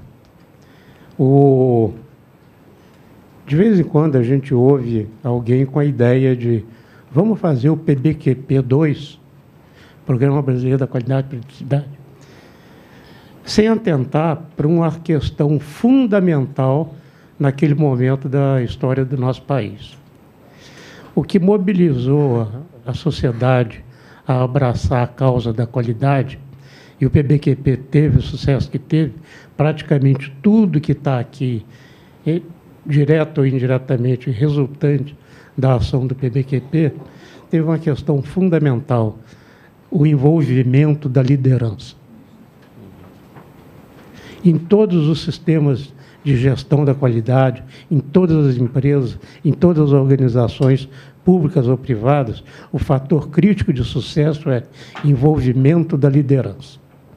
Se nós não tivermos a capacidade de parar um pouco e colocar as conversas alinhadas, nós podemos correr o risco de ter excelentes ideias é, direcionadas a, a a caminhos é, dispersos, eventualmente conflitantes entre si. Nós devemos ter muita é, paciência para poder alinhar as ações, alinhar os objetivos, para que os resultados possam ser é, mais bem é, direcionados. Né? Eu peço desculpas ao, ao Renato, porque eu cometi uma, uma inversão aqui. Então, pelo protocolo do cerimonial, você teria falado antes do Rogério, mas não tem problema nenhum, estamos todos aqui. Então, por favor, Renato.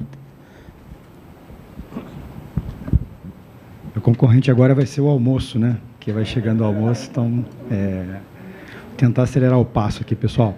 Então, agradecer aí a nossa o convite, né, pelo Basílio que fez o convite lá, o Sebrae. A gente tem aí um orgulho muito grande de estar trazendo um pouquinho do que a gente tem feito aí pelo Brasil. Né? Tem uma honra é, muito grande de trabalhar na empresa, no Sebrae.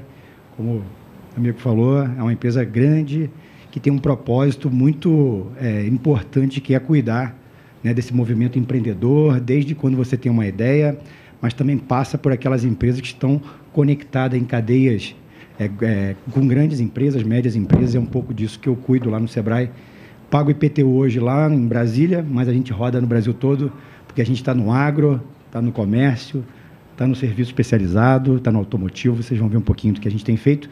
E a encomenda que o César me fez foi, vamos parar de contar de teoria, metodologia, vamos falar de que a gente tem feito de verdade nas empresas, porque o empresário não aguenta. Né? A gente não consegue entrar na realidade, na cultura, que foi muito comentado aqui, se você não ganha um elemento que é fundamental de relacionamento, que é a confiança. Né? E a confiança o Sebrae consegue entrar. A gente, eu, eu brinco lá no Sebrae que a gente tem três minutos para falar em qualquer lugar. Se você vai ter 5, 10 ou 15, aí depende da performance do ser humano, né, do que você vai estar tá levando. Então já gastei aqui meu minuto e meio. A gente tem um vídeo, a gente acabou de lançar um portal agora importante para a gente comunicar melhor para a sociedade o que a gente tem é, entregue. A gente lançou uma plataforma chamada Sebrae Números, que tem tudo que o Sebrae vem fazendo, né? O ministro, secretário, tem acompanhado bastante lá com, a, com o Bruno, o time todo, o Melis, né? nossa liderança, né? Gustavo, né?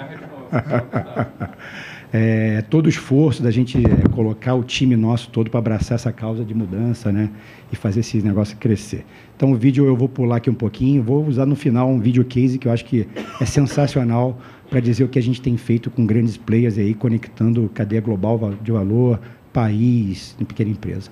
Então, o Sebrae é, internamente discute muito a questão da sustentabilidade, a gente não vai falar dos três né, é, é pilares da sustentabilidade, porque seria né, é, é, chover um pouco no molhado, mas é dizer que a gente, para a gente comentar com pequenas empresas, com grandes empresas, a gente tem que praticar dentro de casa também. Né? Então, o Sebrae tem um programa de sustentabilidade interno desde 2011, implantado, temos um centro de referência é, instalado lá em, no Mato Grosso, é, que é um, um hub de conteúdo, uma plataforma de reconhecimento, certificado internacional em várias é, é, categorias, né? É, trazendo bandeiras fundamentais. Então, a VEG aqui é um parceiro que está sempre lá com a gente, né? conhece bem o Zé Guilherme e o Santiago, que são nossos líderes de eficiência energética. A gente leva esse conceito e implementamos dentro da pequena empresa. Esse é o, é o ponto. Né? Fazer o diagnóstico e ter capacidade de fazer a mudança. É isso que eu acho que a gente tem que acelerar mais na nossa, nossa, nos nossos debates e nossos programas, né? é calibrar bem discussão e, e implementação de, de, atuação. E dentro do SEBRAE nós temos né, as diretorias, tem a liderança e tem uma área, uma gerência que cuida de competitividade empresarial, olhando os segmentos econômicos, programas de desenvolvimento de cadeias e um programa que eu cuido especificamente, que é o programa de encadeamento produtivo, que é um relacionamento que o SEBRAE estabelece com grandes empresas e pequenos negócios, que aí já tem mais de 20 anos de atuação, trabalhando aí com mais de 250 grandes empresas pelo Brasil todo, todos os segmentos que você imaginar.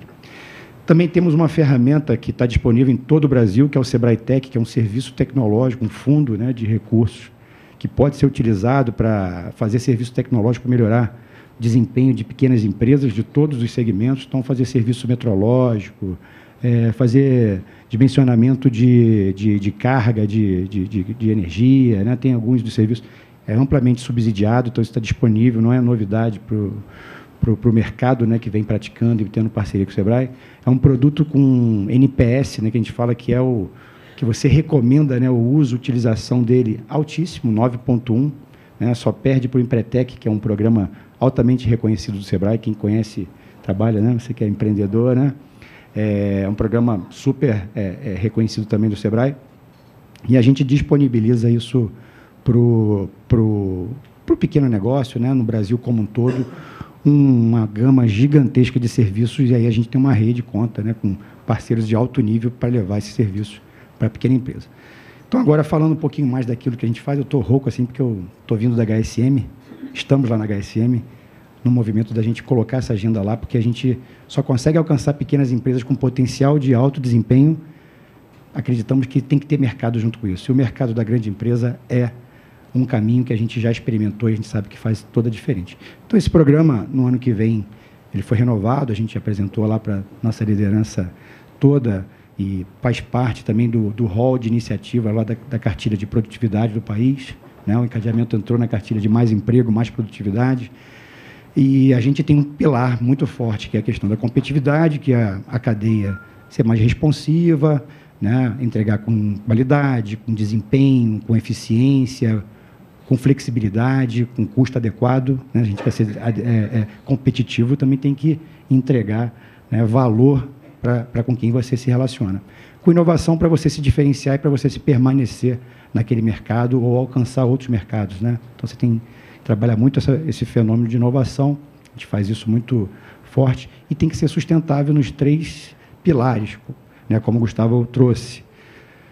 Para o empresário de pequeno porte, preferencialmente economicamente. Né? Botar dinheiro no bolso. Você, aí depois que você consegue ajudar nessa linha, né, você consegue trabalhar a questão ambiental, trabalhar a questão social, inovar, crescer, mas você tem que ou reduzir custo ou você abrir mercado para essas empresas, senão não vai. E aí eu trouxe aqui um pouquinho um resumão do que está disponível né, hoje. Se amanhã a gente quiser fazer um programa, né, a gente tem condições de fazer isso, a gente tem né, uma capacidade de implementar isso muito fácil aí pelo Brasil, a gente tem equipes é, dedicadas a esse programa.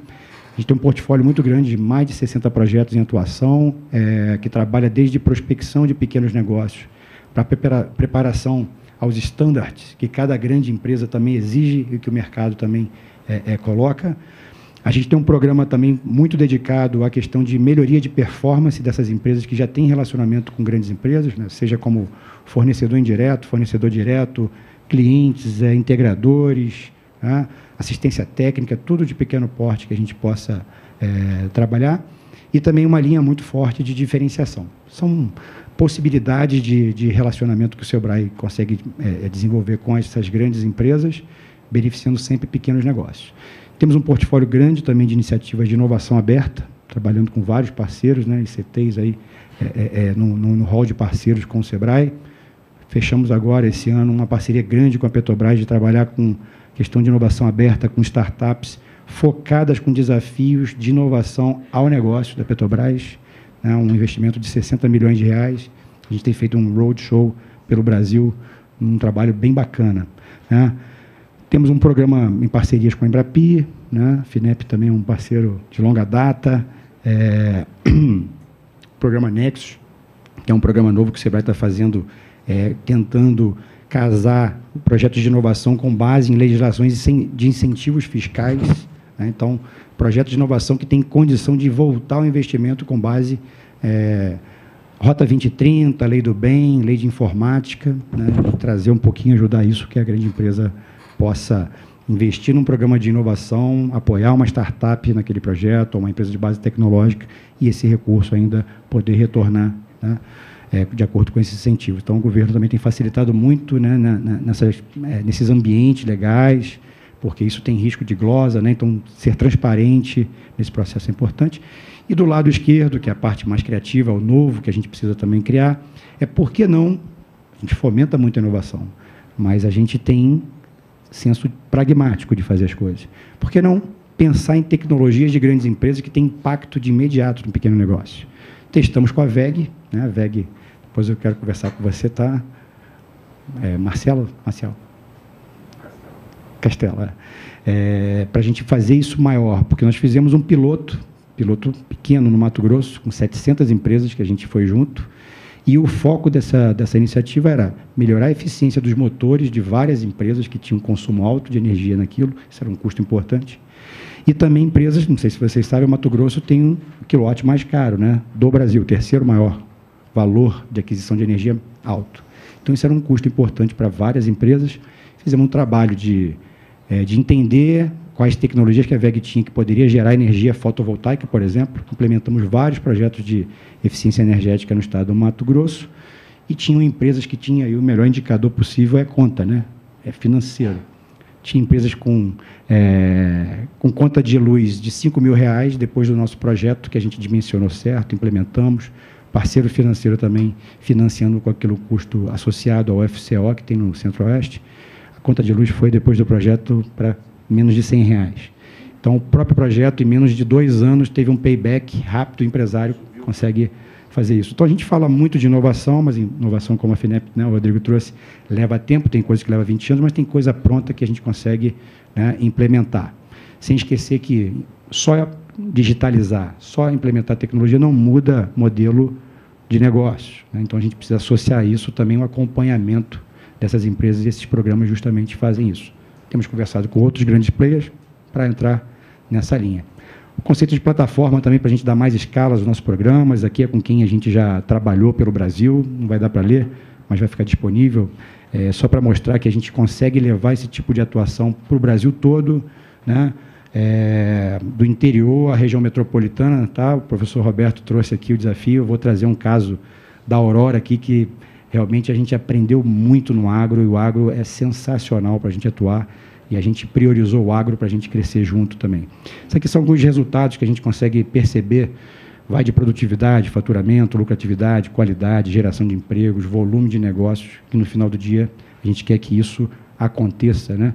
Para grande também tem que ter benefício, porque tem que ser um ganha-ganha, tem que ser bom para todo mundo, né? senão fica sendo muito naquela coisa do social e aqui não tem nada de social. Né? É uma agenda bem é, de geração de valor temos um caso muito bacana com a Renner, que é líder de varejo no Brasil, não produz uma peça de produto, mas tem um lema que é comprar no Brasil 70% das suas é, é, seus produtos.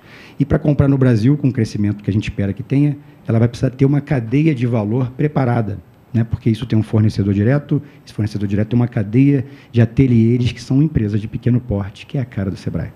E aí a gente tem feito coisas sensacionais, né? para ganhos de produtividade, redução de rejeição de peças, redução de lead time de produção, né, e a produtividade num conceito da cadeia, né, porque o conceito de produtividade a gente já vem conversando, tem várias aplicabilidades, né, tem várias formas. Com a Aurora, um trabalho sensacional com a Cooperativa Central Aurora, uma das maiores exportadoras do Brasil, né, trabalhando lá com, com, pequenos produtores, mudando cultura empresarial do, do, do, do, produtor rural, transformar aquilo num empreendimento rural. Ele vê a propriedade dele como um empreendimento, ele né, tem condições de adquirir produtos, insumos e agregar valor né, na cadeia que ele participa. Né, os produtos que ele tem acesso a mercados diversos. No né, mercado oriental tem um tipo de requisito, o mercado é, europeu tem outros requisitos para o mesmo produto, então ele precisa atender isso. A gente, só para exemplificar um caso de um trabalho que a gente tem muito forte na linha da qualidade, a gente tem um programa que, para um produtor ser associado à cooperativa Aurora, ele tem que ter o QT rural implementado e esse programa que o Sebrae tem com a Aurora viabiliza que isso chegue nele. É, mas a gente não faz só o QT, a gente faz é, mapeamento genético para melhorar a produtividade né, do, do, do, rebanho, para aumentar né, os sólidos, né, quem é da área daí de leite, sabe que aumentar os sólidos né, na, na, na, produção é que a gente consegue agregar, agregar maior valor nos subprodutos e é com isso que a gente ganha dinheiro. Né? Eu falo a gente, é, é a cadeia como um todo. E para finalizar, um case sensacional, pensando que assim, a gente só trabalha em ateliê ou trabalha no produtor rural, existe pequena empresa também que fornece serviços especializados para fazer uma coisa que a gente quase não tem medo, que é andar de avião. Né? Manutenção de turbina de avião tem pequena empresa que tem serviço especializado. E aí eu não vou contar um pouco desse case, não, vou deixar só o vídeo falar. No final eu tenho os meus contatos, QR Code, LinkedIn, para a gente voltar e conversar.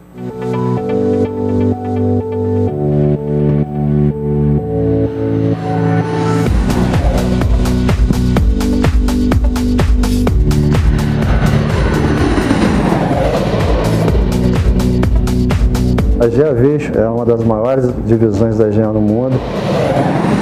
A Selma é, faz parte da parte de supply chain, que provê serviços e turbinas novas para as companhias aéreas, que é o motor que equipa as aeronaves da Embraer 190 e 195. Turbina brasileira para avião brasileiro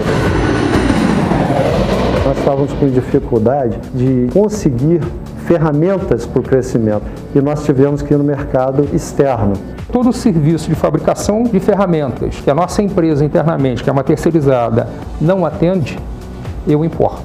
Não faz sentido eu gastar milhões de dólares em ferramentas no exterior, tendo fornecedores aqui no Brasil e que eu sei que estão um passo de conseguir me atender procurando o Sebrae. O Sebrae tem esses programas que justamente se adequam a nossa necessidade. Um programa fantástico, super bem estruturado, dá toda a roupagem administrativa e técnica que as empresas precisam para se desenvolver e a gente está vendo os resultados.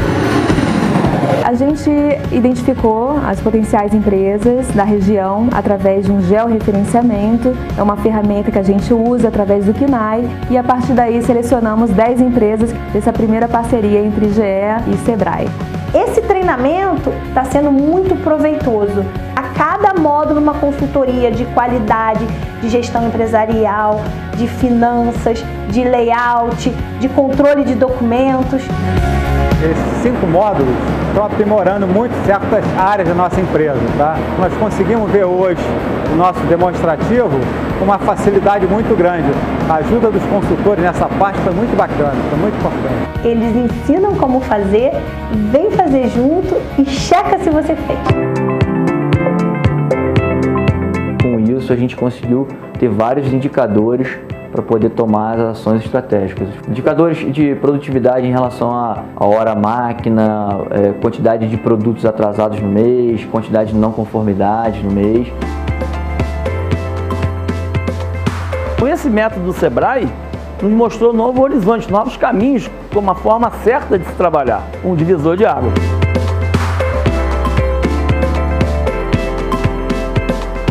Esse projeto acabou sendo um sucesso Acredito que o nosso próprio time de engenharia, que estava sentindo a dificuldade de achar fornecedores nacionais, está muito mais confortável e otimista. Eu não preciso mais de joia no exterior, eu quero joias aqui no Brasil. Já achamos os diamantes e agora o Sebrae está nos, tá nos, ajudando a, a lapidar. Né? Encadeamento produtivo. Oportunidade para as pequenas empresas, bom negócio para todos. É isso, pessoal. Muito obrigado. Um abraço.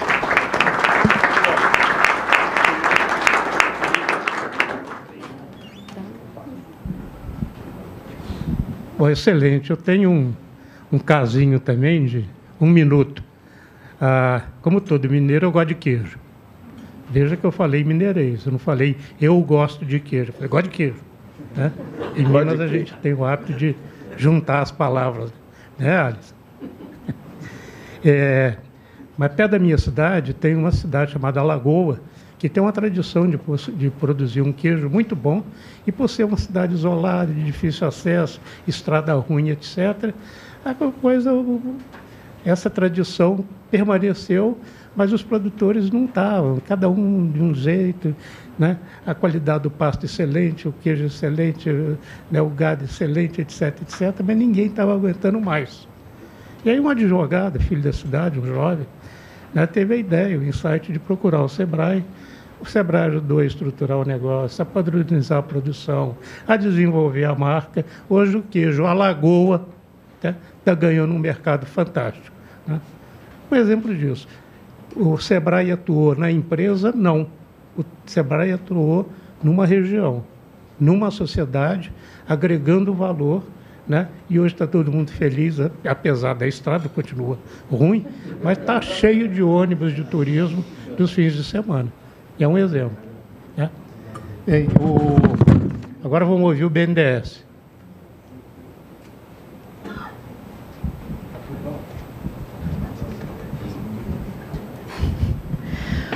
Bom, boa tarde a todos. É, queria agradecer à ABQ pelo convite. Vou tentar ser é, rápida e, e objetiva para que a gente tenha algum tempo de, de, de, responder perguntas ou, eventualmente, falar algumas palavras adicionais. É, se tiver alguma coisa que eu gostaria de, de sugerir que vocês levem para casa desse painel, é que esses atores que estão sentados aqui nessa mesa são atores que entendem que produtividade, competitividade e inovação são elementos que andam juntos e que estão aqui para é, ajudar ou para estimular o Brasil a caminhar nessa direção, tá? É, e, e, falando da FINEP, falando do, do, dos movimentos empresariais, mas da FINEP, do SEBRAE, do BNDES, nós somos elementos de, de contato com, com, com as necessidades do mundo real, exatamente para levar as empresas e as iniciativas nessa direção. Tá? O BNDES é um banco que tem hoje prioridades ligadas à infraestrutura, prioridades ligadas à, à prestação de serviços para o Estado brasileiro, né, para os estados e municípios e para a estruturação dos projetos que vão fazer a diferença do, do Brasil para os próximos anos mas que também tem prioridades ligadas a, a, ao incentivo à inovação e ao ganho de produtividade nas empresas brasileiras. A gente entende que a nossa estrutura produtiva, de fato, e aí concordando com boa parte, se não todas, mas boa, acho que todas as falas que a gente escutou até agora, é, a gente também acredita que esse é um caminho para as empresas brasileiras que precisa ser perseguido com afinco e sem parar, sem fim. Né? É, então, assim, passando rapidamente, não tem como um banco de desenvolvimento como o BNDES não falar de inovação e fazer essa conexão com a qualidade de vida do brasileiro, mas também com os empregos de qualidade que a inovação gera e com a competitividade que a gente gera, tá? Que a inovação pode gerar para a economia brasileira. Então, isso faz parte da nossa realidade quando eu falo da estrutura produtiva brasileira. Isso não é um privilégio do, do Brasil, né? Não é só a gente que está enxergando isso. A gente fez um exercício, não sei se dá para todos verem, mas eu, eu conto. É, a gente fez um exercício de olhar o planejamento estratégico dos grandes bancos de desenvolvimento mundiais. Então, eu olhei para a Alemanha, eu olhei para a Itália, eu olhei para a França, para o Japão, para a Espanha, e todos eles elencam inovação como sua prioridade estratégica. Tá? Então, assim, esse é, é importante os senhores terem em mente. Assim, o, a gente estava comentando aqui sobre que todos estão correndo. Estão de fato, inclusive os seus bancos de desenvolvimento declaram esses elementos como, como prioridade dentro das suas estratégias. Tá? É, só para os senhores terem uma ideia, investimento em pesquisa e desenvolvimento ele é uma proxy para é, para a gente avaliar a inovação. Não é geração de valor, porque a gente pode investir muito em pesquisa e desenvolvimento e não gerar valor para a economia brasileira. Nesse ponto, a gente precisa evoluir como país. Mas ele já é uma proxy. Então, se, você olha, por exemplo, a OCDE, é, os, a média da OCDE, os países da OCDE investem em média 2% do PIB em pesquisa e desenvolvimento. Né? O Brasil investe, em média, 1% do PIB em pesquisa e desenvolvimento. Tá, então a gente está abaixo da média da OCDE. Isso eu não, tô, não estou nem falando dos países é, mais avançados, porque os mais avançados chegam a 4% do PIB, tá? só para a gente ter um, um parâmetro. E, além disso, quando a gente olha esse 1% que a gente investe, ele é muito concentrado ainda no âmbito governamental. Então, essas fontes de governo, as nossas fontes de governo, elas ainda é, são a maioria do investimento em pesquisa e desenvolvimento no país. Então, assim, a gente tem desafios de investir mais, mas a gente tem desafios também de investir mais do que venha do privado. Tá? Então, esse é, é importante que os senhores tenham, tenham em mente. E a gente, como ator de governo, está aqui para apoiar que esse investimento se realize. Tá? E como que a gente faz isso? Né? Como que a gente apoia que esses investimentos se realizem? Através de produtos, e aí, no caso do BNDES especificamente, complementando os meus colegas aqui da mesa, através de produtos financeiros. Né? E, é, e a gente, todas essas casas aqui têm portfólios amplos e complexos e complementares, é importante que vocês saibam, complementares, para apoiar os investimentos em inovação das empresas de qualidade, de inovação, de geração de produtividade. Tá? Só para ter uma. Assim, eu vou falar alguns nomes aqui para os senhores terem em mente. O BNDES tem um cartão de crédito próprio para as micro e pequenas empresas, chamado cartão BNDES. É um produto que tem mais de 10 anos de funcionamento e que é, foi um dos primeiros. Obrigada foi assim, acho que até hoje ainda é um, um, uma peça rara, uma joia rara no apoio às micro e pequenas empresas. E, e para que, que ele serve? Né? Exatamente para financiar, como um cartão de crédito igual, igual são os nossos cartões, elementos do dia a dia das empresas. Né? Então, desde máquinas e equipamentos até serviços de qualidade e de metrologia, por exemplo. Tá? É, eu vou, vou, me dar o direito de pular esse aqui, porque a gente acho que a gente já passou a manhã inteira conversando, mas eu queria comentar um, o, aquela última linha que tem ali naquele slide. Além dos produtos que já existem em relação do BNDES que incentivam os ganhos de produtividade e inovação nas empresas, o BNDES tem um, um constante olhar para o seu portfólio de produtos e tenta construir produtos que sejam complementares ou que a gente entenda que existe uma lacuna no mercado. Um exemplo disso é um produto que a gente está começando a credenciar nas próximas semanas. São serviços de tecnologia que vão ser financiados pelo BNDES. Tá? Ele chama Crédito Serviços 4.0.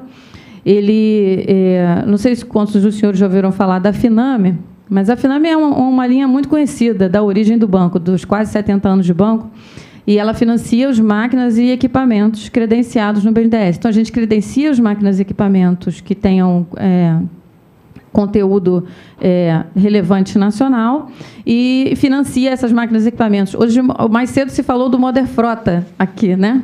Moder Frota é uma linha do BNDES tá? É funding BNDES, é uma linha que existe é, graças à, atuação do BNDES na agroindústria. Então, aqui, voltando para o serviço, a gente vai credenciar esses serviços que estão sendo realizados, e aí, serviços tecnológicos que têm grau de, é, de incentivo à evolução da produtividade, da inovação. A gente vai credenciar esses serviços dentro do banco, na mesma lógica que a Finame faz, e vai financiar a prestação desses serviços também. Tá? A gente entende que esse é o, o, o movimento que a própria economia 4.0, essa economia da prestação de serviços, que não mais compra, estava conversando com a Dani, que não mais compra os equipamentos, mas que presta o serviço em relação àqueles equipamentos, é pra, nessa direção que vai e a gente também evolui o nosso portfólio nessa direção.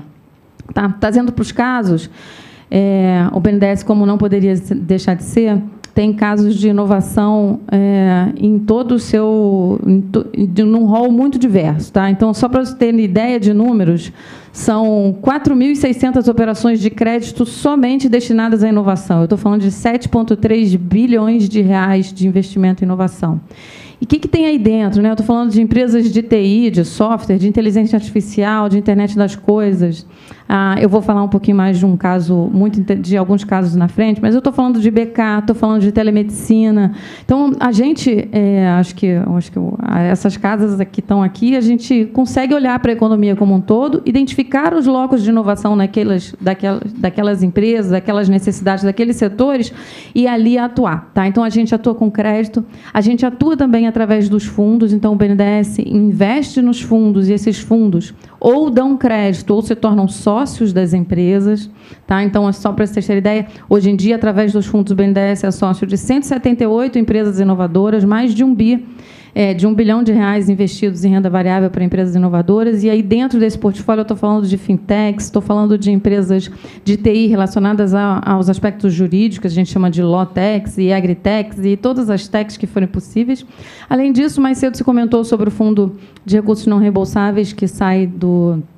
que é extraído a, a, a partir do lucro gerado pelo BNDES, ele se chama Funtech, e ele é um fundo que continua operando e, claro, em bases é, inferiores ao que já foi no passado, mas eu acho que também, mas que tem é, um diagnóstico claro, inclusive das administrações atuais, de que a gente ter o recurso não reembolsável dedicado, dentre outras coisas, à inovação, é uma parte importante da completude do portfólio de apoio. Tá?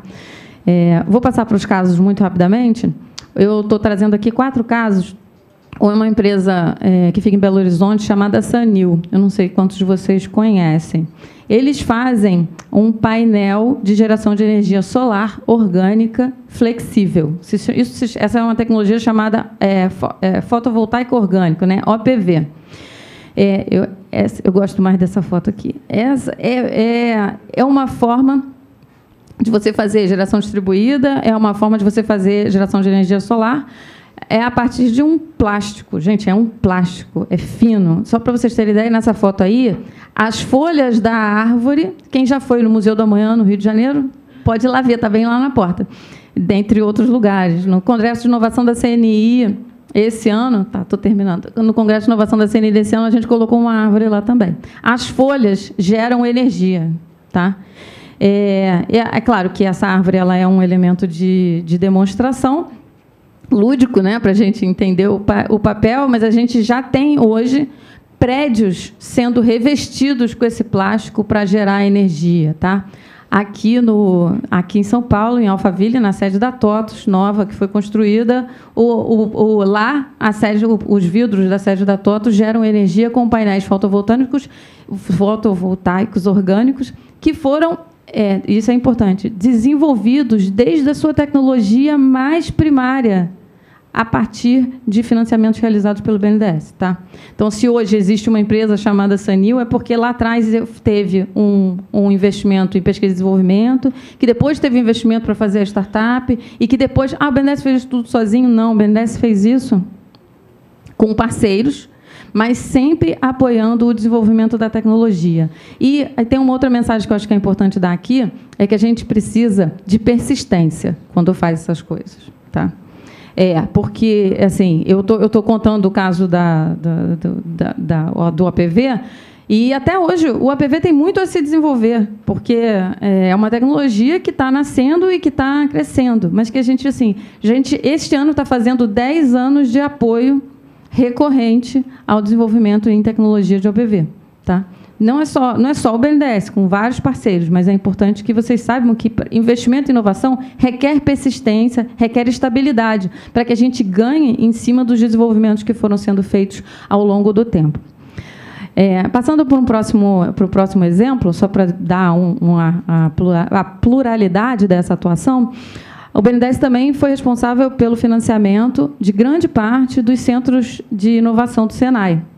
Aqui tem é, foi uma operação de financiamento de quase um bilhão de reais, né, e que desenvolveu, que todos os centros de Senai de inovação espalhados pelo Brasil todo e que tem a intenção de, é, de trazer para as empresas e para os clientes do Senai exatamente esse, esse locus de desenvolvimento e de pesquisa e desenvolvimento e inovação. Então, assim, eu não estou falando de uma tecnologia específica, mas estou falando de especializações nesses centros de Senai que certamente são base para o desenvolvimento de inovação das indústrias e das empresas daquela região. Tá?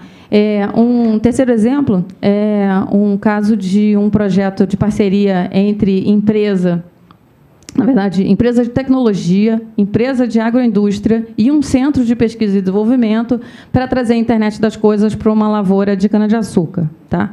É, essa foi uma parceria a, do CPQD, que fica em Campinas, com a São Martinho e a Trópico Telecomunicações são um projeto que, do ponto de vista até financeiro, muitas vezes nem é, está longe de ser um dos maiores projetos que foram feitos no agro ou eventualmente de projetos de pesquisa e desenvolvimento que levam, é, que requerem outros níveis de outros patamares, mas que trouxe claramente a, a, os ganhos relacionados à automatização completa da lavoura de cana-de-açúcar. Tá? Então, hoje, se você vai lá na usina São Martinho, você vê exatamente o que, que é o potencial que a internet das coisas traz de ganho de produtividade no dia a dia, na automatização, por exemplo, da colheita, do plantio, do manejo do solo. Isso tudo assim, tem uma central de controle que você olha tudo que está acontecendo e todas as, a, todos os, os, as máquinas elas operam inclusive sem o motorista, tá? Então assim a gente está falando de é, é, um, é um nível de automatização que, de fato, é, é raro até em outros países do mundo. Tá. Para finalizar, é, eu acho que vale trazer também a experiência do BNDES em relação às empresas de tecnologia, de software. Né?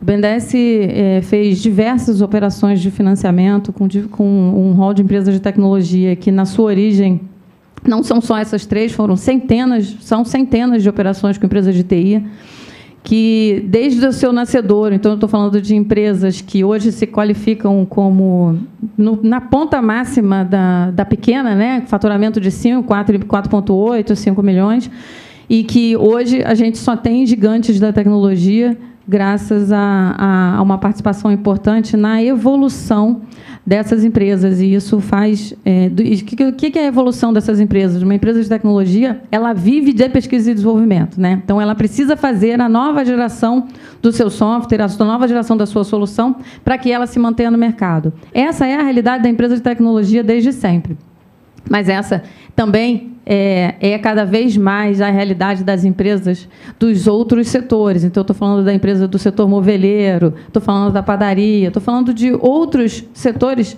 que precisam se inspirar, que deveriam se inspirar nessa necessidade de estar desenvolvendo produtos e estar ganhando produtividade e competitividade ao longo do tempo. Tá? E, para isso, a gente tem é, um portfólio de produtos que que pode ajudar, mas que, antes de mais nada, precisa, da iniciativa do empresariado para que ela aconteça. Tá? Eu deixo, é, dado que já acabou o meu tempo, eu deixo aqui os meus contatos. O BNDES está à disposição para esclarecer dúvidas e conversar e estar tá sempre é, na realidade dos dias dos senhores. Obrigada.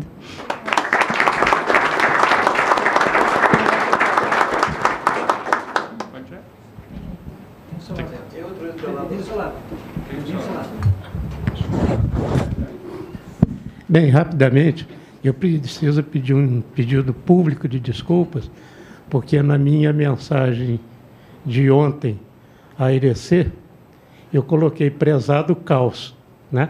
Então não sabia, desculpe, obrigado. Né? Bom, o Gustavo e eu estamos, fomos escalados para moderar essa, esse painel. Então, como eu fiz isso a maior parte do tempo, então queria convidá-lo para moderar a parte de debate. Obrigado, Reinaldo. Bom, vamos ser rápidos e diretos. A pergunta para o César, do Sebrae. É, perdão, Renato. Perdão, perdão. É, foi apresentado como um caso de sucesso o apoio à General Electric. O foco do Sebrae não deveria ser organizações brasileiras?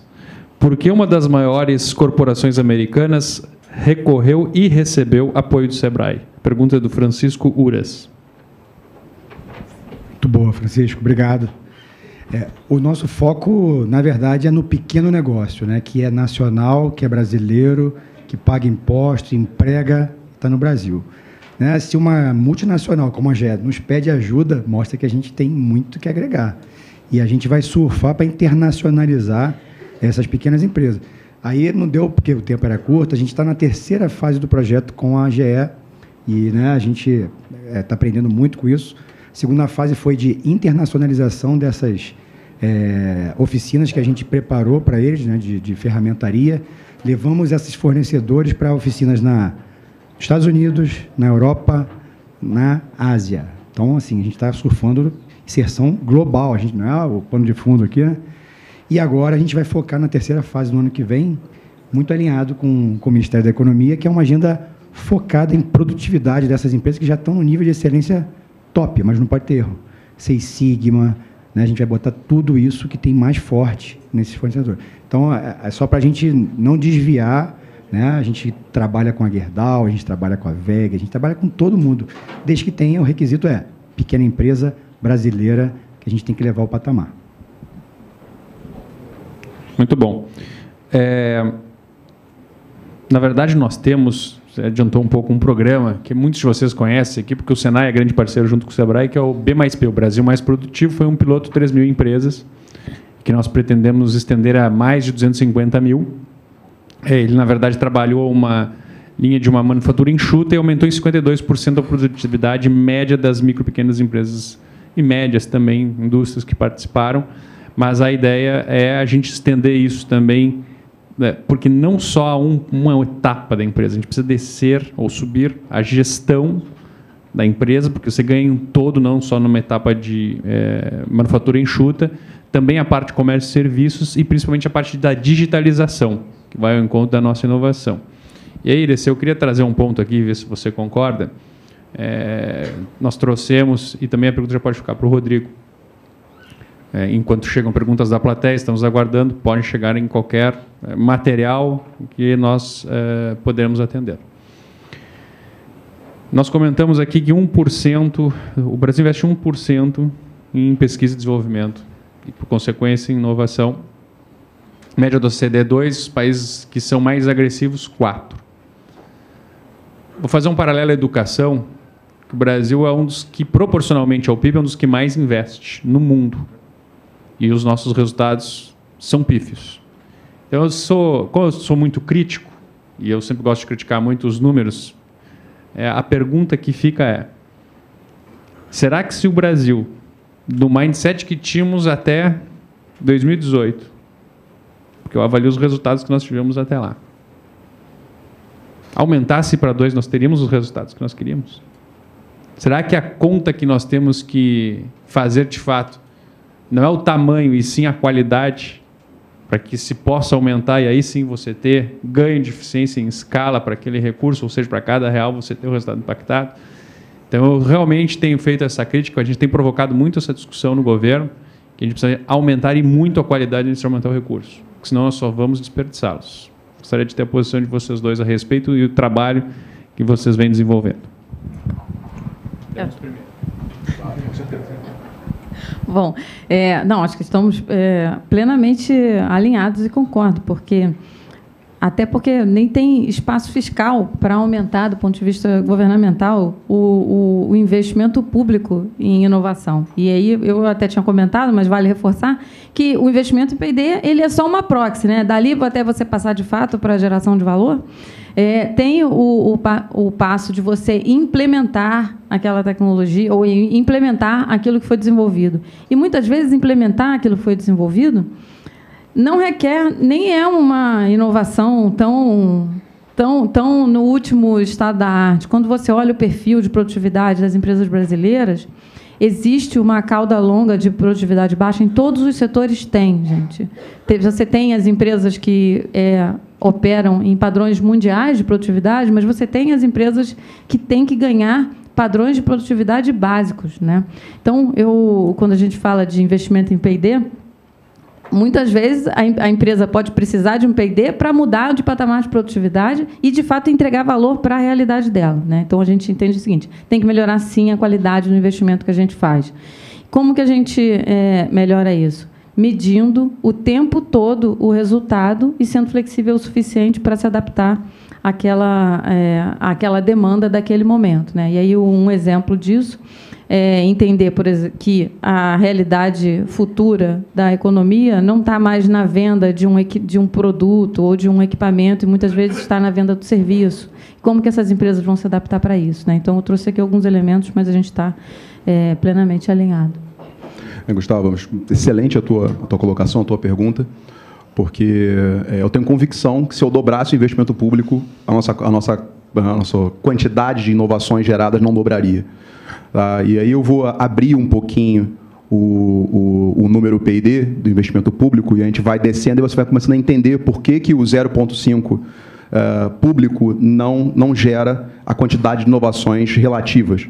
Né? Se você abrir o 0,5 público, você vai ver que cerca de 60%, 60%, 50% desse valor está aplicado em pós-graduação do P&D público. Está aplicado na pós-graduação. Não estou dizendo que tem que ter menos pós-graduação, gente. Tá? Só deixar, eu estou abrindo o número. Então, na pós-graduação. Agora, quais são as pós-graduações que estamos financiando? São aquelas aplicadas, são as, as pós-graduações que geram inovações ou são pós-graduações que não geram inovações? Então, essa é uma, uma colocação que é, é, tem que ser é, falada abertamente e tem que ser tratada. Né? Então, o destino do recurso público não é simplesmente aumentar, porque se eu aumentar nessa proporção, eu vou ter que mais do que triplicar para chegar num patamar parecido. Então, primeira coisa, a gente conseguir é, é, abrir o, o, o, número do PID por dentro para a gente poder ver essa questão. É, é, o segundo ponto, que acho que ele, você tocou no, num ponto para mim que é nevrálgico.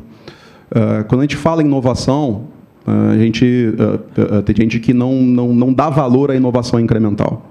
Né? Entende como o desempenho da inovação incremental como uma coisa menor. E, na verdade, o grande problema brasileiro industrial é produtividade.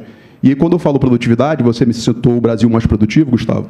É, fico muito feliz porque eu tenho, a gente tem muito interesse na FINEP em participar do esforço, porque é, é, são iniciativas muito simples. Às vezes é, é, é, é trocar a, a, porta ou almoxarifado de posição dentro da planta entendeu? Uma coisa de layout, não estou é, falando nem em sensoriamento, em automação, estou falando em trocar, às vezes, um portão, uma localização. E o ganho de produtividade é agressivo, 50%. Então, adianta eu contratar um pós-doutor para fazer um P&D nessa empresa cujo a questão é trocar a posição do almoxarifado para ganhar produtividade? Então, a gente tem problemas muito anteriores é, para poder alavancar o conhecimento científico que é gerado. Ah, então, eu citei casos ali de sucesso. Tá? Mas para cada caso daquele ali, tem mais de uma centena de que deram errado.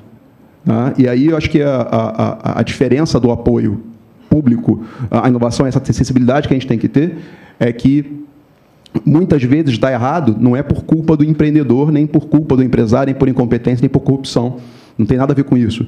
Porque para um caso dar certo, muitos casos dão errado.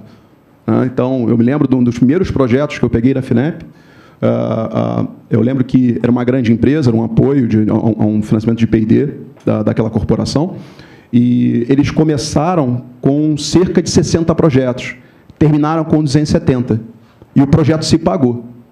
Sabe quantos deram certo? 10. Um pagou 270.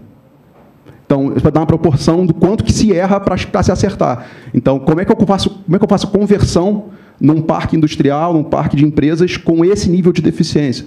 Então, se eu não atacar questões microeconômicas, como, por exemplo, abertura de negócio, fechamento de negócio, que eu vi na tua, na tua apresentação, fiquei muito feliz de ver isso, que essas questões têm que ser atacadas, porque isso é uma questão anterior à apropriação do P&D. Isso impede que as empresas brasileiras se apropriem do P&D e gerem inovações. Obrigado aos dois. Quero dizer uma coisa para você. Amanhã você vai receber um ofício sendo convocado à FINEP para participar do B mais P. Essa é a primeira coisa. obrigado. A segunda... Obrigado a segunda, é, eu só faria uma observação também, que talvez o que a gente tem que mudar é a nossa ótica. Quando a gente olha, por exemplo, Estados Unidos, que a inovação está vinculada ao presidente da República diretamente, diga-se passagem, uhum. mas não é esse o ponto. O ponto é o seguinte: 90% de todos os recursos, mesmo públicos, são direcionados na empresa. Sim. Não é a mesma ótica no Brasil. Se mal me engano, o último número que eu vi, 86% dos recursos públicos são instituições públicas, Sim. que podem até aplicar ou não na empresa. Então, foi por isso, inclusive, que a gente fez a mudança do Inovar Alto para o Rota 2030, que o recurso de 2% das peças que não eram produzidas no Brasil, para promover a inovação na cadeia de autopeças, principalmente no micro, no pequeno e no médio, é, iam para o FNDCT. O que acontecia todo ano? Era contingenciado. Contingenciamento, sobe o recurso, pagamento da dívida do tesouro. Não chegava um real na inovação. Exatamente. Então mudamos a lógica e agora esses 2% através de seis instituições, BNDES, FINEP são duas delas, definiram seis programas, na verdade são cinco instituições com seis programas, e esses seis programas, então, recebem o recurso das empresas que fazem essa importação, e esse recurso, através desses cinco parceiros, destina ao privado, ou seja, não tem nenhuma possibilidade mais do governo se apropriar desse recurso. Então, essa é a lógica de mercado que a gente tem que apresentar. Por isso que eu fiquei muito feliz com a sua resposta à pergunta do Francisco, que é muito meritória, mas a, que nós temos que praticar é cada vez mais um capitalismo de mercado e não de Estado. É um, com mais inter, é menos intervenção do governo mais intervenção do privado, seja, o privado tomando frente. No capitalismo, a sua essência é fazer o melhor produto em termos de qualidade, ou melhor, prestar o melhor serviço pelo menor preço. Simples assim. Isso é o que nos leva à necessidade de ter que ir atrás da, da produtividade, porque as empresas possam ter essa entrega. 99% das empresas privadas do Brasil são micro e pequenas. A micro tem 10% da produtividade de uma grande no Brasil. A pequena tem 22%. A média da OCDE em relação à grande é 50%. E vamos lembrar que a produtividade da grande da, da média da OCDE é maior que da grande do Brasil. Então, nosso gap é, é enorme. Então, para a gente encerrar também, devido ao adiantado da hora, a homenagem mais que merecida ao ministro, é, eu faria uma pergunta a você, Jardim, desse universo de 99% das empresas, é como é que a gente leva até essa ponta esse nosso conceito que você apresentou aqui no FNQ de aumento da produtividade e competitividade. Nós estamos fazendo essa tentativa com o B mais P, que será, não é uma tentativa, é uma consecutiva, será feito. Mas como é que a gente pode ampliar esse processo e trazer todos, todas essas mentes que estão aqui conosco, toda essa energia, esse capital humano, para que a gente crie outras iniciativas como essa, com a visão só do privado? Olha, até por isso que quando eu apresentei ah, as empresas poderiam ser possíveis parceiros, né, foi exatamente com essa intenção também. Nós tínhamos projetos excelentes da FNQ com o Sebrae e foi descontinuado e aí eu aproveito e digo, vamos tentar retomar isso, porque o que a gente tem percebido, eu fui pro, procurado também por umas empresas startups da área de, de aeronáutica lá de São José dos Campos. O que é que elas disseram? Ela disse, olha, eu estou, elas morrem exatamente por falta de gestão. Quer dizer, a taxa de sucesso dela, né, a mortalidade dela, é exatamente por falta de gestão. Aí eu pergunto, né, será que nesse. Aí eu conversei com elas.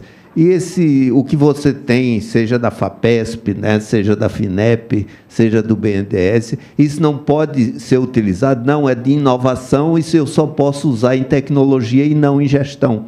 Quer dizer, a gente então está deixando essas empresas, está dando dinheiro, elas estão morrendo por falta de gestão e a gente simplesmente não está fazendo nada com relação a isso. Então, a minha proposta aqui, seja para cooperativa, seja para pequenos negócios, é exatamente com esse objetivo. Esse programa que nós mostramos é abrangente totalmente para o Brasil. Como eu disse, o Brasil é uma cadeia de valor não é que deve ser norte, sul, leste a oeste. Então, isso engloba todos, por isso que nós colocamos esses parceiros, e então é importante que vocês percebam que se a gente não destinar um pouco né, desse, desse suporte né, financeiro para essas empresas investirem em gestão, elas vão continuar morrendo. Então, é, esse é um dos pontos né, que eu gostaria de dizer, porque nós temos projeto nesse sentido. E até eu faço um apelo o SEBRAE precisa voltar com o MPE Brasil, porque tinha esse objetivo. Não entendo porque ele foi cortado. Desculpe a, a, a transparência, mas eu acho que a gente descontinua, des, faz descontinuação de coisas importantes para o Brasil. Eu acho que a gente poderia sa sair daqui até com um direcionamento nesse sentido, tá? porque o programa prevê também as pequenas e grandes e médias empresas também. Tá? Obrigado. É só, só um pequeno adendo. Eu concordo com a visão que o Gustavo apresentou, que todo mundo apresentou aqui, mas é, em toda a história da humanidade, só 1% do que se pesquisou virou algum produto, alguma tecnologia, algum uso para a sociedade. Isso não está errado. Sem o 100, não teria o 1. Então, nós não podemos correr o risco de estrangular a pesquisa, porque não vai haver inovação. Em ciência não há erro. Se o experimento não deu certo em relação ao resultado esperado, apenas se descobriu uma outra, uma, que aquela não era a melhor maneira de fazer. Então, esse, esse balanço precisa ser bem entendido e preservado. Não se pode correr o risco de estrangular a pesquisa, estrangular as bolsas e por aí afora é, existe uma curva, duas curvas, que é a curva da incerteza versus a, a curva do, do, do, do volume de investimentos. Na primeira, se a gente colocar no eixo do X a, a sequência pesquisa, desenvolvimento, inovação, mercado, na, na, a parte da pesquisa é de elevado risco, mas é de baixo custo. Qual é o agente que entra aí? A FINEP e o CNPq. Né? Na parte intermediária, que é o desenvolvimento tecnológico, que é um risco que precisa de, de capitais inteligentes para desenvolver, entre instituições como a FINEP e o, e o, e o FUNTEC do BNDES. Você financia o risco tecnológico até um estágio de maturidade. E lá na ponta, onde a incerteza em relação a resultado é praticamente zero, mas os custos da produção industrial são elevadíssimos, aí se entram os bancos privados, os bancos públicos, etc, etc. Então, essa lógica a gente tem que preservar numa visão é, de mercado, mas sabendo que a essência da, da, da ciência tem que ser preservada, senão não haverá resultado para a sociedade. Bom, então, agradeço, passamos um pouco do tempo, mas foi um, uma, um painel muito rico. Agradeço aos organizadores, aos painelistas, a todos que, que nos assistiram, aos acadêmicos. Muito obrigado a todos.